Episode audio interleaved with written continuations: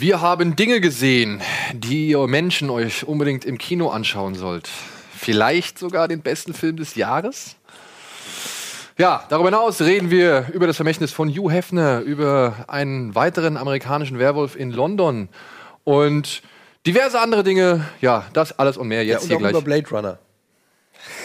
Ja, vielleicht sollte man sagen, nicht jeder versteht deine kryptischen Andeutungen. Die Leute denken sich, warum sprechen sie sich über Blade Runner? Schalten alle wieder ab, weil du in der Eröffnung verpasst hast, einmal das Wort Blade Runner zu sagen. Das ist der meist erwartete Titel diese Woche und du sagst ihn einfach nicht. Willkommen bei Kino Plus. Muss man doch sagen.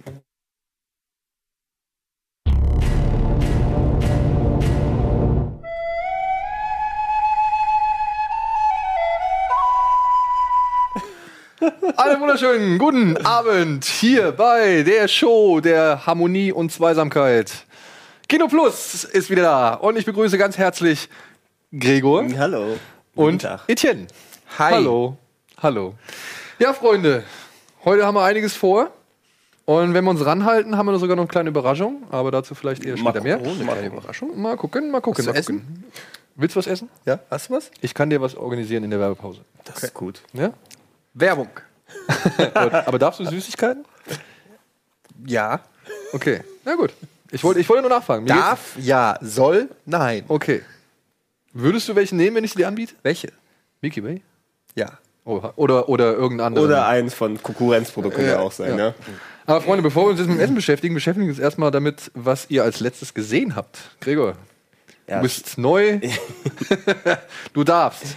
Ich hatte in letzter Zeit nicht viel Gelegenheit ins Kino zu gehen, also keine absolut frischen Filme, wobei einen ich gucken will, den ihr natürlich im Intro so schön oft erwähnt habt. Weil du Star Fox durchspielen musst. Ganz genau, ja. Star Fox 2 jetzt. mit dem kleiner. Insider.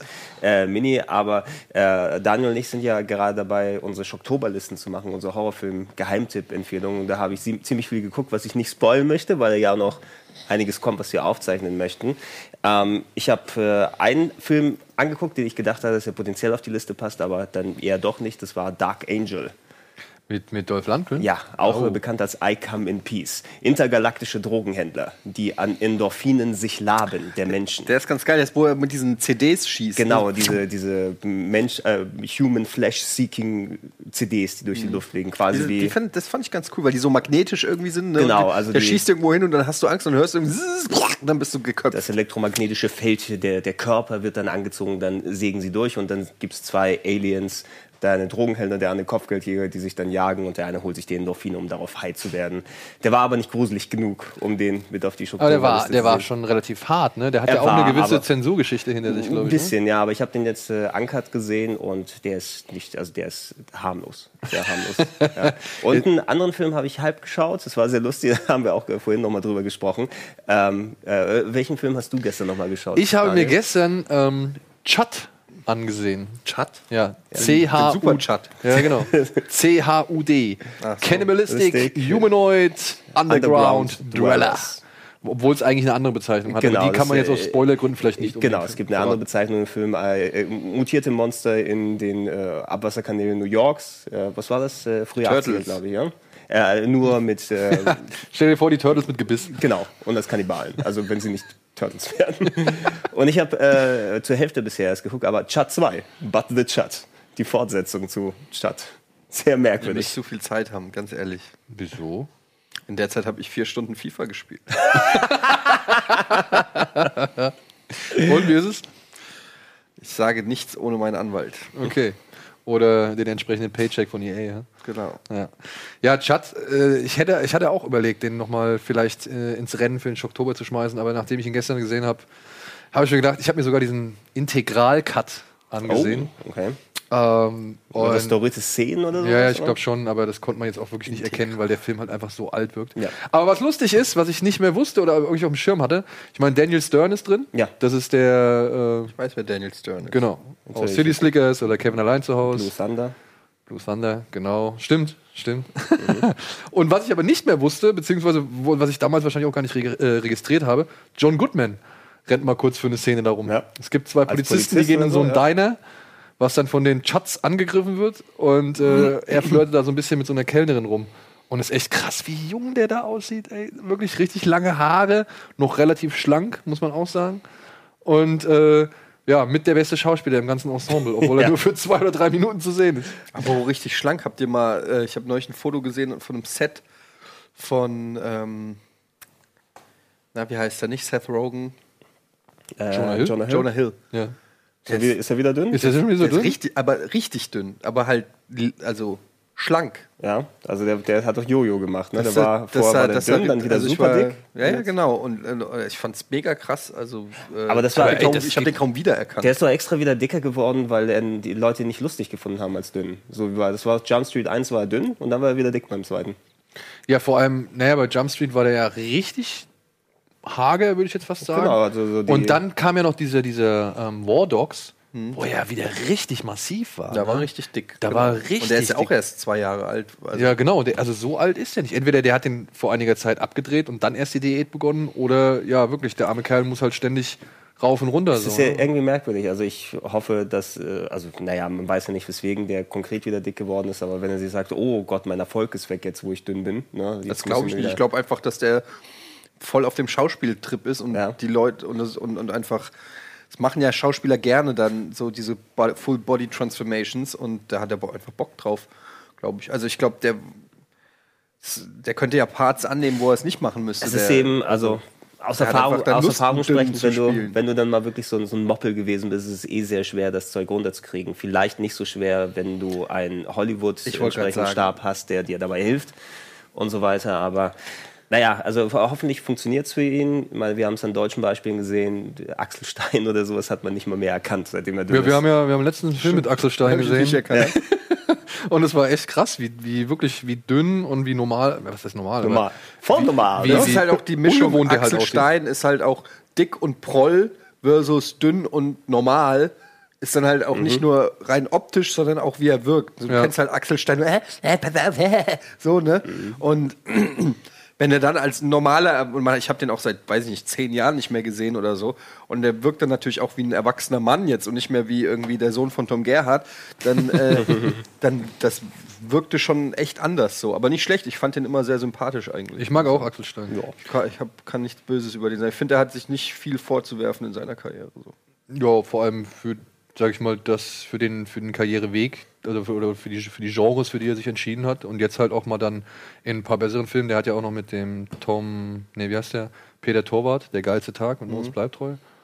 War er auch cool so. Also Ich habe als letztes gestern Abend habe ich mir die Lady Gaga Dokumentation angeguckt. ich hab's gesehen. Wie heißt die 5 to 10 oder irgendwie sowas? Ja, irgendwie sowas. Five Neue Foot- Netflix-Doku, ne? Ja, Oder? Ja. neue Netflix-Doku. Die habe ich tatsächlich auch angefangen, aber aus Zeitgründen nicht weitergeschaut. Ist ganz okay, kann man machen. Ähm, ich bin jetzt auch nicht der mega Lady Gaga-Fan, aber ich finde schon, dass sie eine gewisse.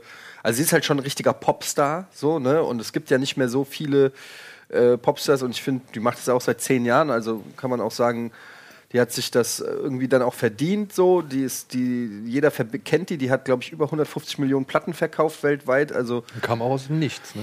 Ja, kam aus nichts. Und die kann auch was. Also die kann richtig krass singen, die kann Instrumente spielen, so was. kommt auch in der Doku immer ganz gut rüber. Und ich fand die eigentlich ganz, ganz angenehm, weil es war jetzt nicht so eine Selbstbeweihräucherungsdoku, so wie diese Justin Bieber-Dinger, ähm, sondern sie zeigen so ganz gut ähm, so ein bisschen dieses, sie beschäftigt sich halt sehr viel auch mit dem Thema Fame. Und ähm, es gibt eine Szene, so da spricht sie im Prinzip auch über Amy Winehouse. Sie nennt nicht ihren Namen, aber jeder weiß, wer gemeint ist. Und äh, sie hat ja irgendwie einen Hüftbruch und leidet da sehr drunter, weil das ist ja schon krass, was die dann auch immer so performancemäßig leisten, da mit Tanzen, Singen, Akrobatik, what, what. Ja, gleich am Anfang, wenn so dann die Halle hochgezogen wird, ne? Genau. Und es geht halt, es geht im Prinzip so, die grobe Story ist halt, sie hat ja letztes Jahr beim World Bowl, äh, beim Super Bowl, beim Super ja, die ist ja Bowl runtergesprungen die, da, ne? Genau, diese Halftime-Show gemacht und halt alles geht auf diesen Events und davor sieht man halt auch immer sehr viel Privates, wie sie Songs schreibt und so. Ist natürlich schon auch, äh, klar, du, wenn du eine Lady Gaga, wenn jemand von mir eine Doku machen würde, ich lasse den immer mit der Kamera raus, dann würde ich auch gucken, dass am Ende das nicht schlechter dastehe als vorher. Meinst du, ich sage hier einen typischen Tag im Leben genau. des Etienne Gardet. Wir gehen jetzt Hier- Wakeboarden. Hier schreibe ich gerade eine Folge Moin Moin und sitze am Piano mit einem Bein. ähm, naja, aber ich, find, ich fand es sehr sympathisch, weil man sieht, dass die, äh, dass die schon eine smarte Frau ist, meiner Meinung nach, aber auch irgendwie nicht mehr alle Tassen im Schrank hat. Noch nicht auf einem Amy Winehouse-Niveau, aber ist halt schon irgendwie dieser Fame. Man sieht es dann, wenn die irgendwo ankommt und die Leute da stimmt, du denkst ja einfach nur, es ist einfach auch ein crazy Leben, was sie führen. Aber hattest, hattest, hattest du diese Amy-Doku gesehen? Ja. Von den Senderleuten? Ja. Ich fand ja nicht, dass die jetzt irgendwelche nicht mehr alle Tassen im Schrank hat, sondern dass die halt einfach ja auch wirklich unter diesem ganzen. Ja. Ich meine, es ist ja krass, wie viel, also das fand ich ja bei dieser Amy-Doku so krass, wie viel da einfach dokumentiert war schon von dieser jungen Frau, schon von, von ja, Teenagerbeinen an so. Ja. Ja, das sieht man zum Beispiel gar nicht. Also man sieht kaum so, so Kindheitssachen, äh, also ganz wenig. Ähm, naja, mit nicht mehr alle Tassen im Schrank meine ich halt äh, schon auch. Also gibt es eine Szene zum Beispiel, mitten im Satz zieht sie ihren BH aus und sitzt einfach mit nacktem Oberkörper da, weil sie, weil sie halt einfach, weil sie stört. Und, und du denkst, und, und erstmal sind alle so kurz konsterniert und reden dann aber ganz normal weiter. So, okay, das ist halt Lady Gaga. Also du siehst ihre Brüste? ja, ja, die ganze Zeit. Aber dieses sieht, du- die siehst du ja. Hast du ja eh schon immer. öfters gemacht. Also die hat er ja, die ist ja sehr Diese freizügig. Natur, was war das, diese Die Naturvideos? Die hatte ja wohl einen richtigen Breakdown, ne? Also die ist ja wirklich äh, vor einiger Zeit, hat die ja gar nicht mehr gewusst, ob sie mit, mit der Musik überhaupt weitermachen soll. Und das habe ich erst im Zuge jetzt unserer, einer unserer letzten Bada Binge-Folgen irgendwie mitbekommen. Die ist dann halt zu den Produzenten von den American Horror Story äh, ähm, Serie, ist die halt gegangen und hat halt gesagt, ey, bitte gib mir eine Rolle, wo ich mal einfach alles, alles verarbeiten kann. Und dadurch ist erst diese Zusammenarbeit zu American Horror Story und Hotel war, glaube ich, diese Staffel, in der sie mitgespielt hat. Ähm, dadurch ist sie zustande gekommen, weil sie halt gesagt hat, sie muss irgendwas machen, um, also sie braucht irgendein Ventil, um das alles irgendwie mal abzulassen. Also man sieht tatsächlich sie auch einmal am Set von American Horror Story, wie sie auch in der Maske sitzt und so. Ähm, ich finde es immer ganz interessant, weil ich bin ja eh so ein bisschen Gossip-mäßig immer drauf und ich finde dann immer so einen Blick hinter die Kulissen von so Superstars finde ich persönlich immer sehr interessant, wenn es nicht zu beweihräuchern, also wenn ich das Gefühl habe, es ist authentisch und das hatte ich. Ich fand es war authentisch. Es war aber auch relativ, äh, ist halt kein, nicht so wie Amy Winehouse, wo es dann irgendwie natürlich in Anführungsstrichen spektakulär endet und dementsprechend Ja. auch noch mal eine andere Gewichtung hat, sondern es ist halt letztendlich geht es nur um ihren Super Bowl Auftritt und das neue Album, was sie macht, was halt persönlicher ist und was halt ja wirklich nicht mehr so Lady, sie zeigt sich ja jetzt auch normal, wie sie aussieht, nicht mehr in den Kostümen und sie spricht auch darüber, dass sie halt nach zehn Jahren da keinen Bock mehr drauf hat. Aber es ist jetzt nicht sonderlich tiefgründig, es ist aber auch nicht oberflächliche, super dumme Scheiße, wenn sie einen sowas interessiert. Ähm, auch mit so Konzertausschnitten und Produktionsabläufen, wie das abläuft, wie sie einen Song schreibt und so. Das finde ich das, schon immer ganz das ist, interessant. ähm, eine, weil das habe ich nämlich gesehen. und sie redet über ihren Beef mit Madonna, was ist sehr interessant. Ähm, das habe ich nämlich am Anfang gesehen, also das sieht man ja schon relativ am Anfang. Sie fährt ja dann direkt, nachdem sie irgendwie gefrühstückt hat, äh, zu Mark Ronson ins Studio. Und dann sieht man ja, wie sie da halt einspielt und irgendwie über Sachen nachdenkt und mit ihm Sachen bespricht und so weiter. Und ich finde es eigentlich bei so Musikerdokumentationen, finde ich es immer fast schade, dass so viele sich immer auf andere Sachen konzentrieren, aber so der eigentliche Musikfindungsprozess und wie man, sag ich mal, mit welcher kre- kreativen Einstellung und mit welchem kreativen Wirken man an Musik rangeht und so, das finde ich, kommt bei vielen Musikerdokus immer zu kurz. Ja, weil das ist das, was mich am meisten Klar, interessiert. absolut. Wie, wie, wie entsteht letztendlich das, was sie machen? Aber es gibt zum Beispiel eines, eine Szene, da bin ich auch, hatte ich auch gemischte Gefühle. Es geht um einen Song, den hat sie geschrieben für ihre Tante, die ähm, mit 19 verstorben ist. Und sie schreibt den Song. Es ist sehr, eigentlich eine sehr emotionale Szene. Und dann geht sie zu ihrer Oma, also der Mutter ähm, von der äh, verstorbenen Tante mit ihrem Vater und das ist eigentlich ganz süß, weil die Oma ist halt eine Oma, so ganz normales Apartment. Für sie ist das die Enkeltochter, da kommt nicht Lady Gaga, der Star, sondern die Oma ist so eine ganz knutschige, so, weißt du, alles so, alles ganz süß. Und dann spielt und dann erzählt sie, gucken sie sich Fotos an von ihrer Tante so und dann ähm, gibt es halt diese Szene, wo Lady Gaga sagt, sie würde ihr gerne diesen Song vorstellen, den sie geschrieben hat für ihre Tochter, also für die Tochter der Oma. Und dann spielen sie das halt so vor. Und es ist sehr emotional und äh, alle weinen, außer der Oma. und die Oma sagt dann auch, es ist echt schon lange her. Ne? So, wo ich gedacht habe, wo ich auch gedacht habe, ist das die Reaktion, die gerechnet? Du hast wirklich gedacht, die, die Oma bricht zusammen und braucht ein Sauerstoffzelt und sie sagt so, nee, ey, ist alles gut. Äh, wir sind froh für die 19 Jahre, die sie bei uns war. Und, ähm, und das war aber dann so eine Szene, die war einerseits sehr emotional, sehr schön. Der Song ist auch schön und die Herleitung ist schön.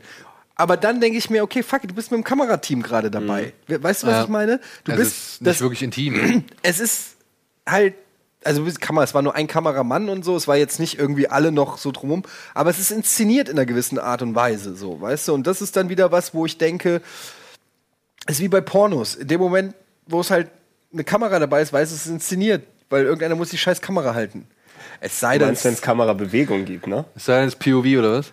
na gut, es gibt auch Möglichkeiten, wo vielleicht, äh, aber in der, in, äh, Ihr wisst, was ich meine. So. Ja, ja, ja. Die, du, du spürst die Inszenierung und äh, das ist dann immer ein absoluter Downer. Ja. Wir müssen jetzt auch mal kurz downen, denn wir gehen kurz in die Werbung und Kann man machen. kommen dann gleich wieder zurück mit Billig oder Billig und den Kinostarts der Woche.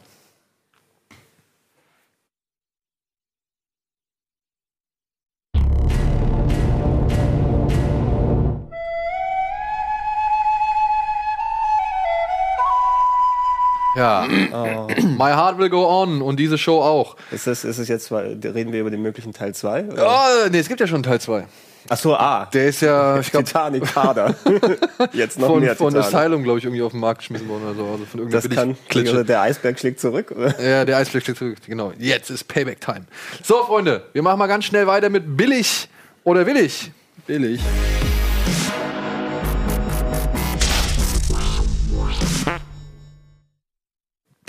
Zack. Ohne weitere Umschweife machen wir das erste Plakat. Das hatten wir eigentlich schon letzte Woche geplant, aber jetzt ist es endlich da. Zack. Isle of Dogs. What the hell? Ja. So Puppen. Sieht schräg aus, ne? Ja. Aber ist der neue Wes Anderson-Film. Achso, ja, jetzt sieht's nicht mehr so schräg aus.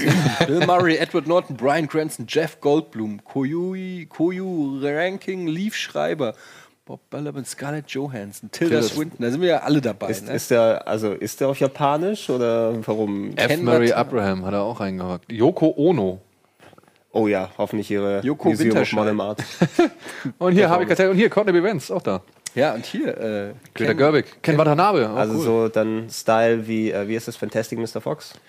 Ich weiß es nicht. Ich habe mir den Trailer bis jetzt aufgespart. Ich wollte erst mal über das Plakat reden. Ich finde, das Plakat hat irgendwie das Problem, ich finde die Schriften, also die ganzen Darsteller, die hätte man weglassen können. Dann finde ich, wirkt das Plakat ein bisschen besser. Es wird ein bisschen überladen für Ja, meinen Geschmack. ne? weil ähm, so konzentriert man sich immer nur auf dieses, fast schon auf das Gekrissel da im Hintergrund, aber nicht auf diese eigentlich schönen Hunde, die da irgendwie in dieser Ja, Gondel aber ganz sitzen. ehrlich, ich würde mir never ever, sorry, liebe Hundebesitzer, ich habe überhaupt nichts gegen Hunde. Ich mag Hunde, ich liebe Hunde. Never ever würde ich mir ein Poster mit einem Hund aufhängen. Never. Das würde Das niemals an der. Wand landen bei mir, dieses Poster. nee, Nee, kannst keine, du kannst, darfst keine Hunde aufhängen. Auch nicht, auch nicht Also- wenn sie Poker spielen? Ja, das sind, das sind diese berühmten Pokerhunde. aber jetzt, also gibt es da einen bestimmten Grund oder weil du einfach denkst, nee, da bist du so nah dran an Leute, die Ja, da kannst du dir auch. Swarovski-Kristalle reinstellen. Ich finde das mega spießig einfach. Das ist so, das ist einfach Hunde auf Postern ist für mich, äh, ich meine, es- Aber guck mal, es sind doch süße Hunde. Ja, aber es ist Ja, nicht, es, aber es ist halt einfach Kapp fucking uncool. Es ist, ja, Susi und Strolch kannst du auch noch. Ja. Aber es ist einfach fucking uncool. Hunde sehen immer uncool aus. Ich habe noch nie einen coolen Hund auf dem Poster gesehen. Also ich würde es mir ins, äh, ins Zimmer hängen, wenn diese ganzen Schriften und Dar- Darsteller nicht da stehen. Wenn nur der Typ da wäre in dem Heizluftbad, ach, das ist gar kein Heizluftbad, in dieser das Maschine oder das whatever. eine Lore oder Wenn die Hunde nicht da wären, würde ich sagen, alles klar. Sieht Was, ganz was, geil aus. was ist denn da noch da drauf zu sehen? So ein Samurai unten und äh, Strom, Starkstromleitung, Kohle oder was soll das ja, sein? Ne? Kohlebergwerk. Hm? Ja. Also, Ähm. nee, also, ja, ich muss den Trailer gleich mal sehen. Wir Wes können den Trailer jetzt mal angucken, oder? Ja, hast du ihn da? Ja. Was haben wir denn hier schon wieder für Schmuckstücke? Ey? Ja, ne? The Japanese archipelago. Ah, okay, wieder so ein 20 years in the future. Canine saturation has reached epidemic proportions. An outbreak of dog flu rips through the city of Megasaki. The Haunting. Mayor Kobayashi issues emergency orders, calling for a hasty quarantine. Trash Island becomes an exile colony. The Isle of Dogs. I don't think I can stomach any more of this garbage. Exactly. Same here. Words out of my mouth. Nobody's giving up around here, and don't you forget it. Bryan Ever. Cranston. You're Rex. You're King. You're Duke. You're Boss. I'm Chief. We're a pack of scary, indestructible alpha dogs. Atari Kobayashi, you heroically hijacked a junior turboprop XJ750 and flew it to the island because of your dog. Darn it. I've got a crush on you. We get the idea. You were looking for your lost dog spots. Does anybody know him? Spots, if he's alive, may very well be living, even at this moment, as a captive prisoner. Somebody is up to something. Will you help him? The little pilot. Why should I? Because he's a 12 year old boy. Dogs love those. We'll find him. Wie fandet ihr Fantastic Mr. Fox? is, if he's alive. Nie ganz gesehen. Ja, auch nicht komplett. It's gonna be a fight! Ist schon fast wieder zu viel drin.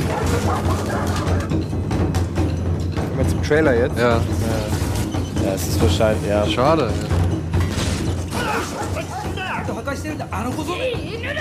I wish somebody spoke his language.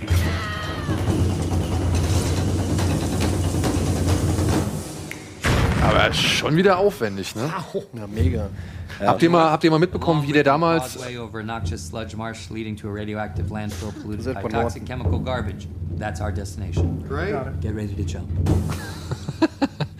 Habt ihr mal mitbekommen, wie der damals diesen Fantastic Mr. Fox gemacht hat? Das war ja wohl nie so ein großes Set, sondern der hat sich ja über, über die ganze Welt verteilt irgendwie Leute gesucht, die halt immer daran gearbeitet haben und hat dann irgendwie mit denen korrespondiert per, Ja, per so Skype. so dann so. Compositing oder so. Genau, ne? ja. So Also dann wurde es natürlich irgendwann zusammengeführt so, aber der hat halt wohl sehr verteilt über den ganzen Erdball äh, dieses Ding entstehen Also lassen. der sieht auf jeden Fall wieder ultra aufwendig aus, typisch Anderson-mäßig schräg. Ich glaube, dass sie so viel jetzt hier im Trailer gezeigt haben, den Film wird eh keiner gucken wollen. Lass wenigstens die coolen Szenen rein drin. Das kann sein. Ja, leider, schade. Aber ich mag diesen kauzigen, trockenen, weiß ich nicht, Ton, den der immer wieder in diesen Ja, Filmen hat, ja. ja. Und gerade halt in Mr. Fox äh, finde ich, das ist genau das Gleiche. Das wirkt alles so bescheuert, aber jeder nimmt es total ernst. Wie schon bei, bei Tannenbaums zum Beispiel auch so, ne? Also das, äh, ich, ich mag das. Ich mag das wirklich sehr gern. Ähm, wir haben noch ein weiteres Plakat, das vielleicht ein bisschen mehr äh, Zuspruch finden könnte. Oder auch nicht. The Babysitter. Ein neues Horrorprojekt. Serie oder? Ach, McG. McG, ja. Erster Charlie's Angels Film, ne? Oder? Kriegst du durcheinander. Ja, ja, und aber auch dann noch hier das Terminator. Terminator 4. Ach, er, er was? ja, ja, welchen? ja. McG, dann hier diesen, ja, halt dieser Das gibt Ärger, glaube ich, mit Tom Hardy und äh, Chris Pine und Till Schweiger. Und war, er war aber nicht dieser Co- äh, ähm, hier Stealth, der Fliegerfilm, das war der. Nee, nee, nee, das war, das war jemand, ich glaube, Rob Botton oder so heißt der. Egal. Egal. Was Ja. ist das? Eine Serie? Das ist ein Horrorfilm, wenn ich das richtig mitbekommen habe. Da können wir uns auch den gleichen Trailer zu angucken. Ich finde es halt, ich weiß, ich, ich finde es schon geil von seiner Farbgebung her und auch von diesen, ja, von dieser was sehr, Bubblegum-Design. sehr oldschool. Grafik, ist, ne? ja. Das ist hier. Aber es ist 80er jetzt halt wirklich, ne, ich meine, ich glaube, Andy würde jetzt schon wieder kotzen, weil es halt schon wieder zu sehr retro ist. Aber Aber die, die brauchen ja was im Umfeld von Stranger Things 2. Ja, ne? aber es ist halt ganz einfach. Wir leben in einem langweiligen Zeitalter. Die 80s waren der Shit. ja. Und äh, ist ja, es ist so. Was war, warum wird dauernd, warum Beste. wird dauernd die 80s reproduziert und so? Weil da die Leute haben da einfach Sachen gemacht, die, die haben sich Sachen getraut. Klar, da war auch ganz viel dumme Kacke dabei, aber es war, es wurde was probiert. Die Leute haben einfach gesagt, fuck it, ich will jetzt einfach 8 Meter große Schulterpolster tragen. In der neongelben Jacke. Und keiner hat gesagt, bist du bescheuert, wie siehst du denn aus? Und alle haben gesagt, ja, go for it. So, das waren die 80s. Und deshalb ist da lauter geiler Shit entstanden, den wir jetzt irgendwie wieder persiflieren. Und was, was kann man über die 2010er oder die 2017er sagen? Nix kannst du sagen. Kannst hier. Kannst gar nichts drüber sagen. Ja. Wir, das frage ich mich auch mal Depp irgendwann. Nix. Wenn jetzt mal irgendwann ein Period Piece über das Jahr 2010 oder das 2000, Jahr 2017 oder zumindest von mir aus 2015 bis 2020 irgendwie geben sollte. Mit was beschäftigt man sich da?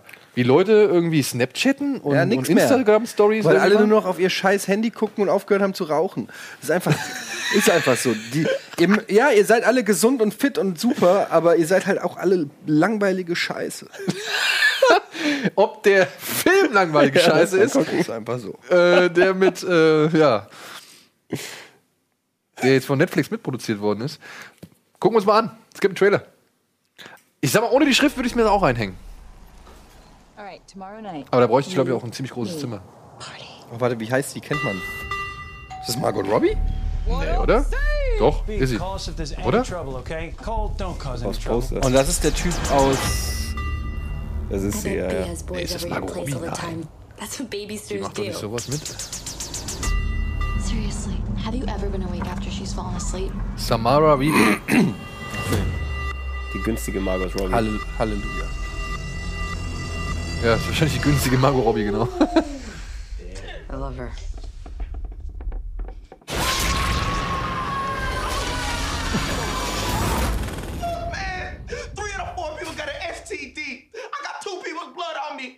You do the math.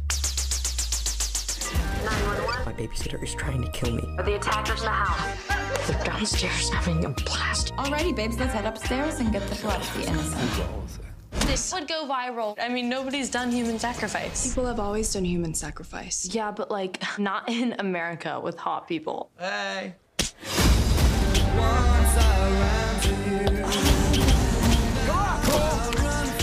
Ja, McG, ne? Ist halt immer so die Sache.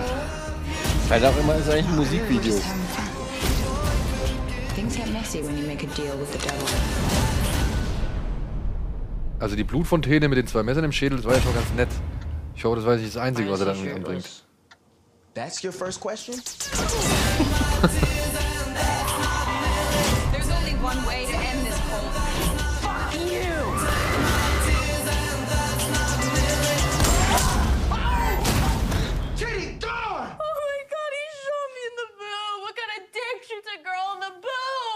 You guys suck.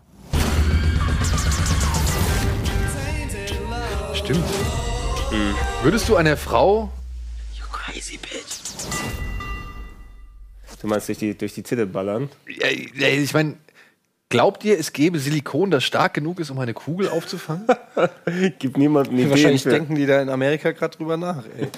ähm, keine Ahnung, ey, da habe ich mir noch keine Gedanken drüber gemacht. Lass uns über den Film reden. Also, ich, ich, ich wir mag sind uns das. alle einig, wir werden ihn gucken. Ja, ja. Ich, ich, ich mag, ich mag das Lied, ich verstehe aber nicht ganz diese, warum die 80er-Ästhetik, weil so richtig nach 80er schaut die jetzt nicht aus. Vielleicht so ein bisschen im Spirit, aber. Also- weiß nicht, ne? Ja, im Ich Spirit mein- eines 80er-Slashers vielleicht. Ja, So. das vielleicht, obwohl er da auch schon wieder zu, sag Zu ich mal, zu modern und- zu modern und selbstironisch Ja, wirkt. genau. Und das ist halt das Problem. Der Film nimmt sich halt selbst zu wenig ernst. Mhm. Ja, und versucht natürlich wahrscheinlich auch damit diesen ganzen Klischees zu spielen und sie aufs Korn zu nehmen und so. Und das Einzige, was für mich jetzt irgendwie 80er wäre, wäre jetzt einfach hier diese Breakfast Club Einteilung. Weißt du, du hast den schönen Sportler, so, dass- irgendwie dass- dass die Cheerleaderin, die japanische Aufgeteiltes Cast Nerdin oder mein Problem ist, dass ähm, lief das schon, was wir aufgenommen haben, Spiele mit Bart? Äh, nee, noch nicht. Okay, dann will ich nicht zu viel verraten, aber wir haben da was aufgenommen zu Spiele mit Bart und ich krieg's nicht mehr aus dem Kopf. Und ich habe das gerade gesehen und quasi die Szenen von Spiele mit Bart drüber gelegt und es wirkte irgendwie ähnlich. Wisst ihr, was ich meine? Nur natürlich hohe Production Value, Mhm. aber es war im Prinzip auch ein Haus, wo ständig irgendwie einer reinkommt und irgendein Highschool-Jock irgendjemanden umbringen will. Ähm, also, ich sag mal so, man guckt sich das an, weil es wahrscheinlich kurzweilig ist und äh, auf Netflix. auf Netflix, aber es ist natürlich vermutlich weder spannend noch gruselig und somit bleibt dann irgendwie nur irgendwie Splatter übrig und das ist dann halt einfach auch wieder so ein bisschen ist so- langweilig. Naja, für mich so, wenn es saftig ist, finde ich okay. Ich glaube, Ja. Netflix ist der, also so ein Streaming-Service der gute Ort für solche Filme. Den kannst du eben laufen lassen, auch wenn er Ja. nicht deine Aufmerksamkeit Obwohl, mitnimmt. ne? Ich habe mir, als ich das letzte Mal hier war, da gab es ja diesen anderen Film mit dem Sohn des Teufels oder so. Ah ja, genau, Little- Little Genau, Satan den habe ich so. danach gesehen. Der war okay. Ja, Ne? der war nur okay. Und genau das ist für mich so ein Netflix-Film. Ne? Ja, ist ich meine, okay. ich werde mir den Film vor allem auch zu einem Großteil angucken, um mich wahrscheinlich wieder über McG aufregen zu wollen. ja, weil ähm, ich finde halt, der hat bisher wirklich nicht wirklich gute Filme gemacht. Aber gut, Den vielleicht. ersten Charlie's Angels fand ich schon. Was, äh, was war jetzt billig oder willig für, fürs Poster? Ja, also wie gesagt, ohne die Schrift und allen Kram würde ich es mir schon irgendwo hinhängen, wenn ich einen Platz hätte. Ja, ich finde, ich finde, das, äh, die Farbgebung macht mich an. Die Farbgebung mag ich auch. Ich glaube, da könnte man aber ein bisschen mehr draus rausholen. Ja, auf jeden Fall. So, wir holen jetzt auch ein bisschen was raus. Wir holen nämlich die Kinostarts der Woche raus. Bitteschön.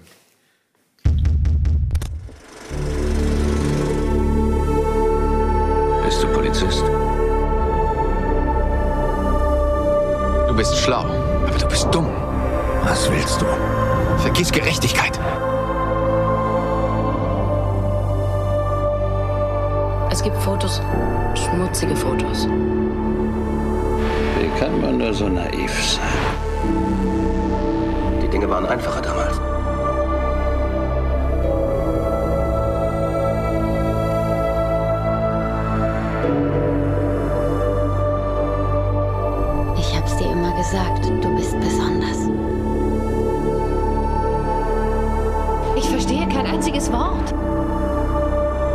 Ich weiß.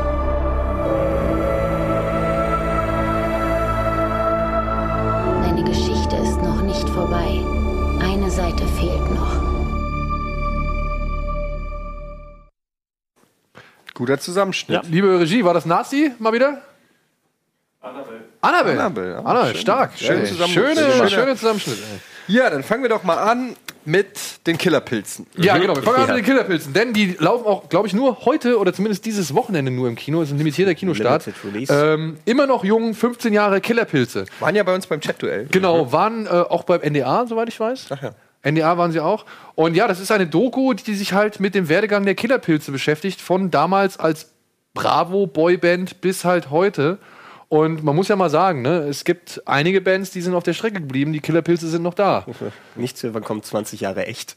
Ja, zum Beispiel. Echt wird es wahrscheinlich nie wieder geben. Und ähm, das soll wohl halt ne, eine schöne Zusammenstellung sein aus Zeitdokumenten, aus äh, alten Bandaufnahmen. Und dann, ja, genau, sowas halt. Also es sollen auch ziemlich viele Leute zu Wort kommen, die halt das Ganze ein bisschen mitverfolgt haben. Glashäufer Umlauf, Jennifer Rostock. Umlaut. Umlauf. Ähm, hier von Kraftklub und Curse und so, die sollen sich halt alle irgendwie daran beteiligen und ein bisschen so Eindrücke wiedergeben, wie sie die Killerpilze erlebt haben. Und ich habe mir gedacht, ey, die Jungs waren bei uns zu Gast, warum nicht auch mal kurz darauf hinweisen, dass jetzt ihr Film ähm, dieses Wochenende oder zumindest heute mal im Kino zu sehen ist. Ich glaube, das ist das einzige Mal, dass wir auch Gülschin im Kino sehen werden, oder? Da war sie für zwei Sekunden. Ja, also ich fand die sehr nett, sehr sympathische Jungs, als die äh, bei uns äh, hier beim Chat-Duell waren. Und ähm, erstaunlich ähm, normal, sage ich mal. Also die haben sicherlich viel erlebt, ähm, sowohl im Positiven wie im Negativen. Aber die wirkten jetzt nicht irgendwie wie so, weiß ich nicht, geläuterte Typen, die es noch mal irgendwie wissen wollen, sondern einfach wie eine normale Band, die einfach alle Ups und Downs mitgenommen hat, aber einfach auch zu sich gefunden hat in der Zeit so und äh, auch ganz selbstbewusst ist mit ihrer Vergangenheit. Man kann ja sich auch immer leicht distanzieren, dann sagen, ja, wir waren eine Teenie-Band und so. Aber ähm, ich finde, dass die dann, äh, so wie, sie, wie ich sie kennengelernt habe, was sie so erzählt haben, einen sehr souveränen Umgang mit ihrer eigenen Geschichte hatten. Es ist natürlich jetzt wirklich nicht meine Musik und ich habe ehrlich gesagt überhaupt keine Verbindung. Ich habe die äh, auch nie so richtig mitgekriegt, ehrlich gesagt, weil ich weiß gar nicht, äh, zu dem Zeitpunkt äh, war, ich, war ich Star-Moderator. Weil- weil Tokyo Hotel Fan Ja, war ich Star-Moderator bei Giga. Und ähm, Waren die nicht bei Gia vielleicht mal zu die waren bestimmt bei Giga. Ich habe sie sogar gefragt, die konnten sich aber, glaube ich, nicht erinnern. ähm, aber das war so ein typischer Giga Green Gast gewesen. Tokyo Hotel war ja auch bei Giga damals. Ja. Aber es war lange bevor sie bekannt waren, logischerweise. Und Sido, der ist dann rausgeflogen. Weil er gekifft hat auf der Toilette? Nee, weil er die Community in so einem Freestyle-Rap hat, der die alle beschimpft und beleidigt. Und hat dann einer gesagt, das geht zu weit, also unsere Zuschauer darf man nicht beleidigen. ist dann hin und hat den Song abgebrochen. Das war auch bevor er richtig durch die Decke ging. War, und ich, mir war es mega unangenehm. Ich habe auch gesagt, ihr, habt, wisst nicht, wen ihr da eingeladen habt. Der hat doch nur gesagt, äh, fuck eure Community. Es war so einfach nur so ein bisschen gefreestylt, so völlig normal, ja. Und haben sich, egal, kann ich viele Geschichten erzählen. Aber ich mag die Jungs und ähm, ich, wie gesagt, gleiche gilt für die Killerpilze wie für Lady Gaga. Ich würde mir sowas angucken, weil mich so auch diese Backstage-Geschichten einfach dann interessieren. Ja. Wie ist das Leben so von denen gewesen? Was haben die so erlebt? Wen haben die getroffen? Wie, wie hat sich das auch auf ihre Entwicklung ausgewirkt und so? Ich finde sowas äh, eigentlich immer sehr interessant. Vor allem, wenn dann die eine ane- äh, oder andere Anekdote dabei ist, über die man halt entweder lachen oder schmunzeln oder ach, sie ansagen kann. Ja. So, ne? Also das finde ich eigentlich auch echt schön. Gut, dann gibt es heute noch einen weiteren, wie soll man sagen, Film Noir Thriller, der heißt die Neil Hilton Affäre. Das geht, da geht es um einen doch eher korrupten Polizisten namens, ich muss den Namen nochmal mal, Noredin. Der wird in ein Nobelhotel, ins Neil Hilton Hotel geschickt, um zu ermitteln, warum oder wer eine Sängerin in diesem Hotel umgebracht hat. Und äh, es gibt auch eine Spur, die führt zu einem reichen Großindustriellen, der irgendwie auch Verbindungen zur Präsidentenfamilie hat. Und plötzlich heißt es, nee, nee, stell mal alle Ermittlungen ein. Aber der Mann ist irgendwie im Ehrgefühl gepackt und fängt jetzt an, auf eigene Faust zu ermitteln. Und ja, stößt damit immer in höhere Kreise der Regierung und der, äh, sag ich mal, Gesellschaftsstrukturen vor. Ist es Gal Gadot? Affären und Machenschaften. Und es basiert halt, ja, da steht halt nach einer wahren Geschichte. Also es gab wohl im Jahr, wenn ich das richtig gesehen habe, 2008 gab es wohl den Mord an einer Sängerin. Und die hat halt ähm, den Regisseur, einen ägyptischen Schweden, oder einen Ägypter, der jetzt in Schweden lebt, ähm, dazu inspiriert, diesen Film zu inszenieren. Da ist halt doch ziemlich viel Fiktion dabei, denn er packt die Geschichte unter anderem jetzt ähm, vor den Hintergrund des ägyptischen Frühlings im Jahr 2011. Das heißt, du hast halt diese Kriminalgeschichte und gleichzeitig hier diese, wie soll man sagen, diese Aufbruchsstimmung und diese, dieses, naja, völlig, ähm, wie soll man sagen, unplanbare Element dieser Massendemonstrationen immer mit dabei. So, ja. Ich habe den Film leider nicht gesehen, aber ich fand, das klang alles sehr interessant. Und ähm, die Der Macher. ist doch nicht Gal Gadot. Ähm, ja, wie gesagt, hier der, der Mann spielt irgendwie immer bei den bei diesen Jussi Adler Olsen Verfilmungen, glaube ich, mit. Also bei so skandinavischen Thrillern ist er auch öfter mal dabei. Und wie gesagt, ich fand das eine interessante Geschichte, die ich mir irgendwann mal halt nicht im Kino, aber bestimmt auf DVD oder. Ist das jetzt ein ägyptischer Film oder was? Das ist eine schwedisch-ägyptische Koproduktion, wenn ich das richtig verstanden habe. ist eben ein ungewöhnliches Setting, also hat er schon mal was voraus vielen anderen Filmen. Ja, und vor allem halt auch dann, ne, wenn man so vielleicht mal einen Einblick bekommt, den man jetzt nicht unbedingt nur aus den Nachrichten kennt, sondern vielleicht von jemandem, der halt sich damit selbst intensiv auseinandergesetzt hat, weil es ja nun mal seine eigene Heimat ist, beziehungsweise sein, sein Volk. Und dementsprechend glaube ich, dass der da vielleicht auch noch den einen oder anderen spannenden Aspekt mit einbauen kann. Im Deutschen heißt er übrigens die Spürnase. Spielst du da auf etwas Besonderes an? Ja, gut, ein Film, den wir kurz abhaken können, denn er läuft nur am Freitag in der Midnight Movie äh, Präsentation der UCI Kinos. Äh, Das hatten wir ja letzte Woche schon mal irgendwie angefangen. Da kommt heute Abend, nee, morgen Abend, kommt ein Film namens Clowntown. Den muss man sich jetzt nicht unbedingt im Kino anschauen, denn der kommt nämlich auch direkt am gleichen Tag oder einen Tag später auf DVD und Blu-ray raus. Aber wer Bock hat, sich einen trashigen, wie soll man sagen, Kleinstadt-Schlitzerfilm anzuschauen, der soll sich frei fühlen und sich ein Bier nehmen und dann diesen Können Film wir einen. Plauschangriff Sla Slasher-Special machen. Das Nur Slasher? Ein Slashel. Ein Slashel. ja, hier geht es wohl um zwei Pärchen, die in einer Kleinstadt namens Clinton landen und dort feststellen, dass kaum einer mehr dort lebt, beziehungsweise keiner mehr da ist, aber sie beschließen trotzdem dort zu übernachten und dann tauchen halt Also, irgendwelche nur Clowns da. Psychopathen in Clownskostümen auf und trachten ihn nach dem Leben.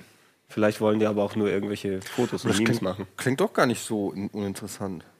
Also, ich meine, es ist halt ein 0815 Slasher, aber. Ja, also so Low Budget. Aber äh, so irgendwie eine Stadt, in der nur Clowns leben, ist es zumindest mal was Neues.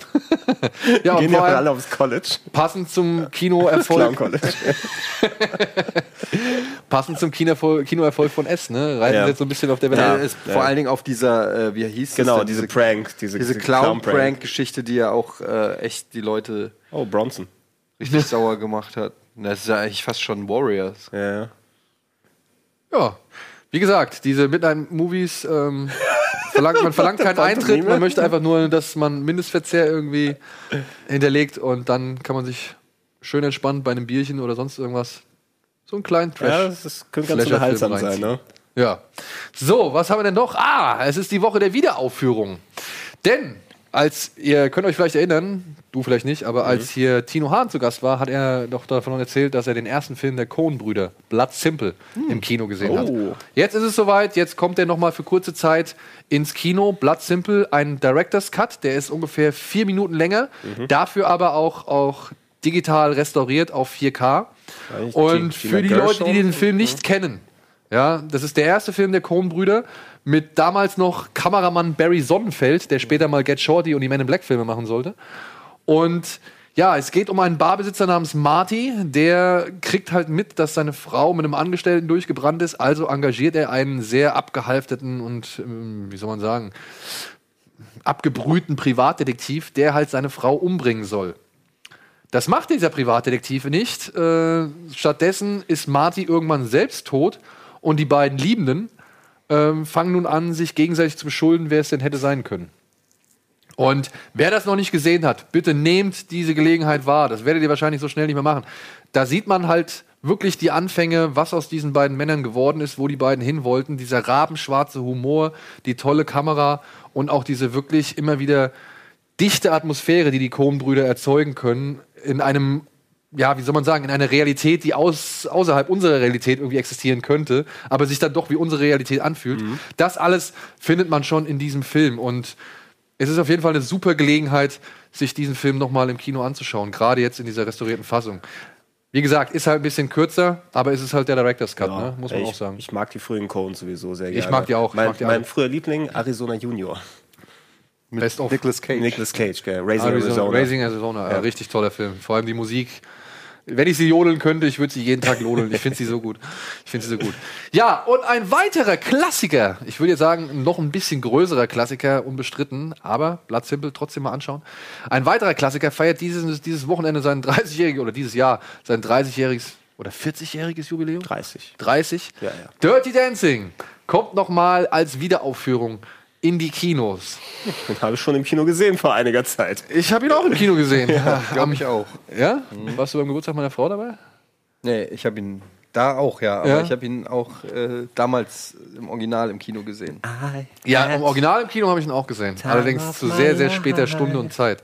Ja, Dirty Dancing. Eine Familie aus äh, der Mittelschicht, ja, Vater Arzt, Mutter Hausfrau, zwei Töchter, reist in ein Sommerhotel und die jüngste Tochter, Baby, verliebt sich dort in den Tanz, in den Mambo-Tanzlehrer Johnny. Mhm, Johnny. Entgegen der, sage ich mal, Wunschvorstellung ihres Vaters und aller anderen Widerstände, wie zum Beispiel einer schwangeren Ex-Freundin. Mhm. Einfach Ja, wieder. Wahnsinn. Also ich meine, ich kann mir kaum vorstellen, dass jemand Dirty Dancing nicht kennt. Aber der Film ist einfach, äh, das ist ein absoluter All-Time-Classic. Ich liebe den Film. Und äh, den muss man gesehen haben. Der ist einfach auch, der ist auch so 80s einfach. Ja, ja wirklich absolut. Der ist so, aber, aber, auf, er funktioniert heute aber auch aber noch. er funktioniert heute Ja. noch und er hat so viele, äh, ich weiß nicht, es ist ein moderner Klassiker eigentlich. Äh, es ist wirklich, ähm, er hat damals dafür gesorgt, dass wirklich jeder in eine Tanzschule gehen wollte. Das hat zum richtigen Tanzschulboom geführt. Ähm, und äh, ja, ey, das ist echt einfach einer, der, der geht immer. Da müsste, das ist auch so einer, da würde ich gerne mal einen Audioflick zu machen, weil das ist so ein Mhm. Film, da verbindet man einfach so viel mit. Und äh, ich Hälfte- meine, ich, Hälfte des Flicks, äh, Flicks schlecht gesungen von allen. Baby! Es ist einfach, oh Mann, ey. Das ist einfach Ja, ist, äh, guter Film. ja, ja, wurde der mal remaked oder so? Ne? Es Es gab einen zweiten, Havana Nights. dritten, oder? Einen dritten gab es auch noch. Gibt es nicht auch einen dritten? Ja, aber äh, hat sowas ja von einem Remake habe ich auch, äh, hatten wir hier auch schon mal Ja, du, weißt, thematisiert. du weißt ja, wie es dann heute dann aussehen würde. Ne? Da gibt es dann Dance-Offs und Ja. den ganzen Ja. Step to the Game mit einer 2 statt einem 2. Aber wo habe ich diese Szene hat doch irgendjemand neulich nachgemacht? Das Äh, soll ich dir sagen, wo? Ja, sag. In dem Werbespot mit He-Man und Skeletor. Genau, das Ja. ist geil. Genau, das müsst ihr gucken. Es gibt einen He-Man, Skeletor. Gib mal bei YouTube ein He-Man, Skeletor, Skeletor, Dirty Dancing, Dirty. Dancing. Und die haben die Szene nachgemacht. Ich weiß nicht, ob die Regie das vielleicht einblenden kann. Und der ist so originalgetreu nachgemacht, wo wirklich He-Man und Skeletor so tanzen und wirklich diese Dance-Moves eins zu eins nachmachen. Ich habe echt Tränen gelacht. Ähm, Ja, es ist, es ist der, sehr gut. der ist sehr gut, ja. Ja, Also, und mit Zitaten für die Ewigkeit, ne? ja. ja, Mein Baby gehört zu mir. eben. Ich habe eine ist Melone mein getragen. Tanzbereich. Dein Das ist Tanz. Tanz. Go, Ey, der go. Film muss man Go, sehen. go. Und wenn ihr ihn noch nicht kennt, nutzt die Chance, Ey. schnappt euch äh, jemanden, Ja, geht schnappt da euch rein eure habt eine gute Liebste, Zeit. schnappt ey. eine Frau, mit der ihr gern zusammen sein wollt oder keine Ahnung, Kumpels, die den Film ebenfalls schon 10.000 Mal gesehen haben. zusammen sein wollt. Ja. Oder auch Freunde, mit denen ihr zusammen seid. Ja, ist egal. Auch Oder auch Männer. Egal, geht da rein, habt Ja. Spaß, fühlt euch romantisiert und äh, vielleicht animiert dazu, noch mal einen Mambo-Tanzkurs zu belegen. Bei der, bei deiner, beim Geburtstag deiner Frau wurde, habt ihr ein Kino äh, gemietet sozusagen, wo der lief. Da gab es aber ja noch andere Filme zur Auswahl. Genau. Ja, was gab's? Es gab Ja, Pulp Fiction, Pulp Fiction war dabei. The Big Lebowski war dabei, glaube ich. und noch ein anderer. Und Harry und Sally. Genau, es waren, glaube ich, alles Filme, die deine Frau noch nicht kannte. Genau. Und äh, man konnte abstimmen und am Ende hat halt Dirty Dancing gewonnen, was ja, Ja. schon für sich spricht. Hatte ich auch für gestimmt. Ne? Hast Also- du dafür gestimmt? Ja, ja ich, ich, dafür ich, gestimmt. hab's, ich hab's schon fast vermutet, dass der eigentlich. Ich hatte äh, für Harry und Sally gestimmt. Ja, Hey und Sally wäre auch schön gewesen. Aber das können wir ja demnächst noch mal irgendwann machen. Ich fand die Idee ja von ihr so geil. Sie hat halt eine Einladung gedruckt. Da waren halt alle vier Cover und ich habe, glaube ich, zu jedem einen Kurzinhalt geschrieben. Und dann konnte man halt, wie gesagt, also hat man gewusst, worauf man sich einlassen kann und hat dann dementsprechend Die abgeschrieben. Informierte Frage ist, hat sie diese anderen Filme jetzt immer noch alle nicht gesehen? Ähm, zwei haben wir nachgeholt. Einer fehlt noch. Welcher denn? Sage ich nicht. Sage ich nicht. Ja, gut. Das waren die erstmal, äh, ja, Kinostarts der Woche. Nein, waren sie natürlich nicht. Aber nach der Werbung reden wir natürlich über das große Highlight dieser Woche. Und ich hoffe, ihr bleibt alle dran. Bis gleich.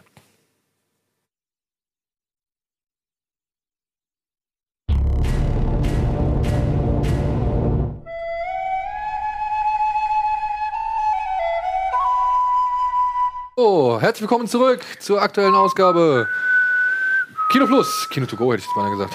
To go. Ja, und wir haben noch einen Film auf dem Zettel und ja, für den wollten wir uns ein bisschen mehr Zeit einräumen, denn er ist halt wirklich der wichtigste Film in dieser Woche, meiner Ansicht nach. Ich glaube, Eddie sieht es ähnlich und es ist natürlich auch ein Film, auf den man ja, mit etwas Ja. Angst und etwas Spannung gewartet hat. Ich weiß genau, wovon du redest. Norbit ab sofort bei Amazon Prime. Stimmt, wurde uns irgendwie auf Twitter verlinkt, ne? Das ist, ja, aber ist jetzt, das dann, dann ist doch jetzt äh, auch da die Möglichkeit für einen Audioflick. Den können wir mal laufen lassen. Ja, ja, alles klar. Da fällt mir schon was ein. ja, Blade Runner 2049 ist am Start. Und wir waren ja alle schon immer so, also schon ein wenig skeptisch im Vorfeld, ne? Kann man ja schon mal sagen. Also man, man war vorsichtig verhalten optimistisch. Ja, das Also, Ding ist halt, da ist halt eine, das ist halt ein Film, der direkt eine Erwartungshaltung mit sich bringt und ähm, man einfach unheimlich viel Angst hat davor, dass der Film scheiße wird. Und ähm, die Trailer waren immer so, dass man gesagt, ja, sieht eigentlich ganz cool aus, aber ich weiß noch nicht, ob der in seiner Gesamtheit funktioniert und ob das alles so richtig ist. So, man ist da einfach so vorsichtig und dann fing es ja jetzt so an, in den letzten Wochen haben sich vermehrt so ähm, Reviews und Kritiken äh, wurden da veröffentlicht, wo es hieß, ja, Wahnsinnsfilm, richtig gute Bewertungen. Meisterwerk. Und Meisterwerk und so. Und dann ist man ja erst recht skeptisch, weil man dann erst recht vorsichtig ist und die Erwartungshaltung dann immer größer wird und so. Und ähm, ja, umso schöner ist es dann, wenn ein Film rauskommt, meiner Meinung nach, der dieser Erwartungshaltung dann tatsächlich auch gerecht wird, was ja selten genug der Fall ist. Erst recht bei großen Blockbustern, weil man weiß ja immer nicht, ist das irgendeine Marketingmaschinerie, die Mhm. dahinter läuft. Mittlerweile hat jeder Film irgendwie mega den Hype und die wenigsten können ihn dann eben abliefern.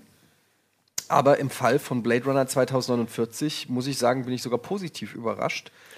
Äh, ich bin jetzt dann, ich bin nicht der allergrößte Blade Runner Fan, muss ich sagen. Also ich mag Blade Runner, habe den auch zu Hause auf Blu-ray in sämtlichen Fassungen, aber ähm, ich fand den auch äh, immer schon ein Stück langweilig. Es- er ist- er ist ein behäbiger ja, Film und, eben, und, aber und, und ein bisschen behäbig. sperrig. Natürlich op optisch immer geil, atmosphärisch immer geil, aber auch ein Film, wo du gerne mal einschlafen kannst bei so. Ja. Ja. Mhm. Ähm, Weil und- er sich auch in seiner Handlung irgendwie so ein bisschen, ich weiß nicht, ich finde immer so die Phase, wo er zum Beispiel da in, der, in dieser Innenstadt, in, in der Fußgängerzone, was ich, die, die in den Schaufensterpuppen, die eine Replikantin da abknallt, im Mhm. ersten Teil. Und dann bis dann am Ende irgendwo mal, wo das Duell gegen Daryl Hannah hat, die dann so durch diesen Flur da hüpft die ganze Zeit so. In dieser Phase, ich könnte nicht sagen, was da irgendwie eigentlich passiert. Ja, also das ist immer so ein Film, der, da guckst du zu, aber irgendwie bleibt wenig hängen. Es passt auch nicht so richtig auf, sondern du nimmst einfach nur die, die Optik und die Atmosphäre wahr, aber nie wirklich die, richtig die, die, den Inhalt so. Okay, ja, es, es ist nicht so eine klassische Narrative, wo dann eben wirklich äh, sehr kohärent alles zusammengepresst wurde und du von Punkt A zu B zu C und so weiter folgst, sondern ich glaube, das ist so ein, den habe ich über die Jahre immer wieder geschaut und äh, ich kann es auch äh, durchaus verstehen, dass es auch viele Leute gibt, die den nicht mögen, eben weil der so Behäbig. sperrig und behäbig ist, äh, aber äh, ich finde, du kannst dir immer sehr, sehr vieles daraus ziehen, nicht nur was das Visuelle angeht, sondern du findest so viele Schichten dann drunter und Thematiken, die wieder aufgegriffen werden. Ich habe jetzt noch mal ein paar Artikel gelesen, die äh, dann äh, so Sachen interpretiert haben aus dem alten Film auf moderne Begebenheiten angesetzt. Du kannst also, das, das ist ein Quell an äh, Eindrücken, den du immer wieder neu gewinnen kannst. Ja, und vor allem halt auch eine Und da kannst du nicht als klassischen Film sehen immer Ja, noch. und aber auch halt von wegen ein Meilenstein oder ein Maßstab in Sachen Zukunftsdesign. Das ne? sowieso, was also, Das, was, was Ridley Scott damals gemacht es- hat, war ja eigentlich dann wegweisend für Genau, es- ziemlich viele andere Filme. Es war wegweisend und es ist aber mittlerweile schon so in der Kultur drin, dass es fast schon klischeehaft wirkt, wenn du den Ja. heutzutage siehst. Also, was der hat's erfunden. Der Look ist einfach krass. Ich meine, was ich lustig finde, ist, dass sie sich so mit der Timeline so ein bisschen verkalkuliert haben, was auch wieder für die A- 80s spricht. Weil der Film ist von, also Blade Runner 1 von 1982, da kamen dann Videorekorder, Musikvideos, MTV, Walkman und so weiter. Es kam lauter geiler Shit.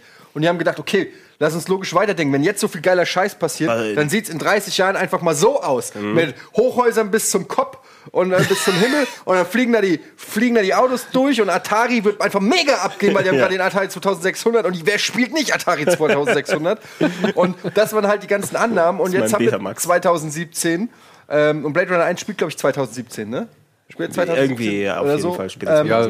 und du merkst halt so, okay, ihr habt es nicht so ganz getroffen, ähm, aber generell die Ideen, die in dem Film äh, vorkommen, waren natürlich revolutionär, nämlich künstliche Intelligenzen im Prinzip.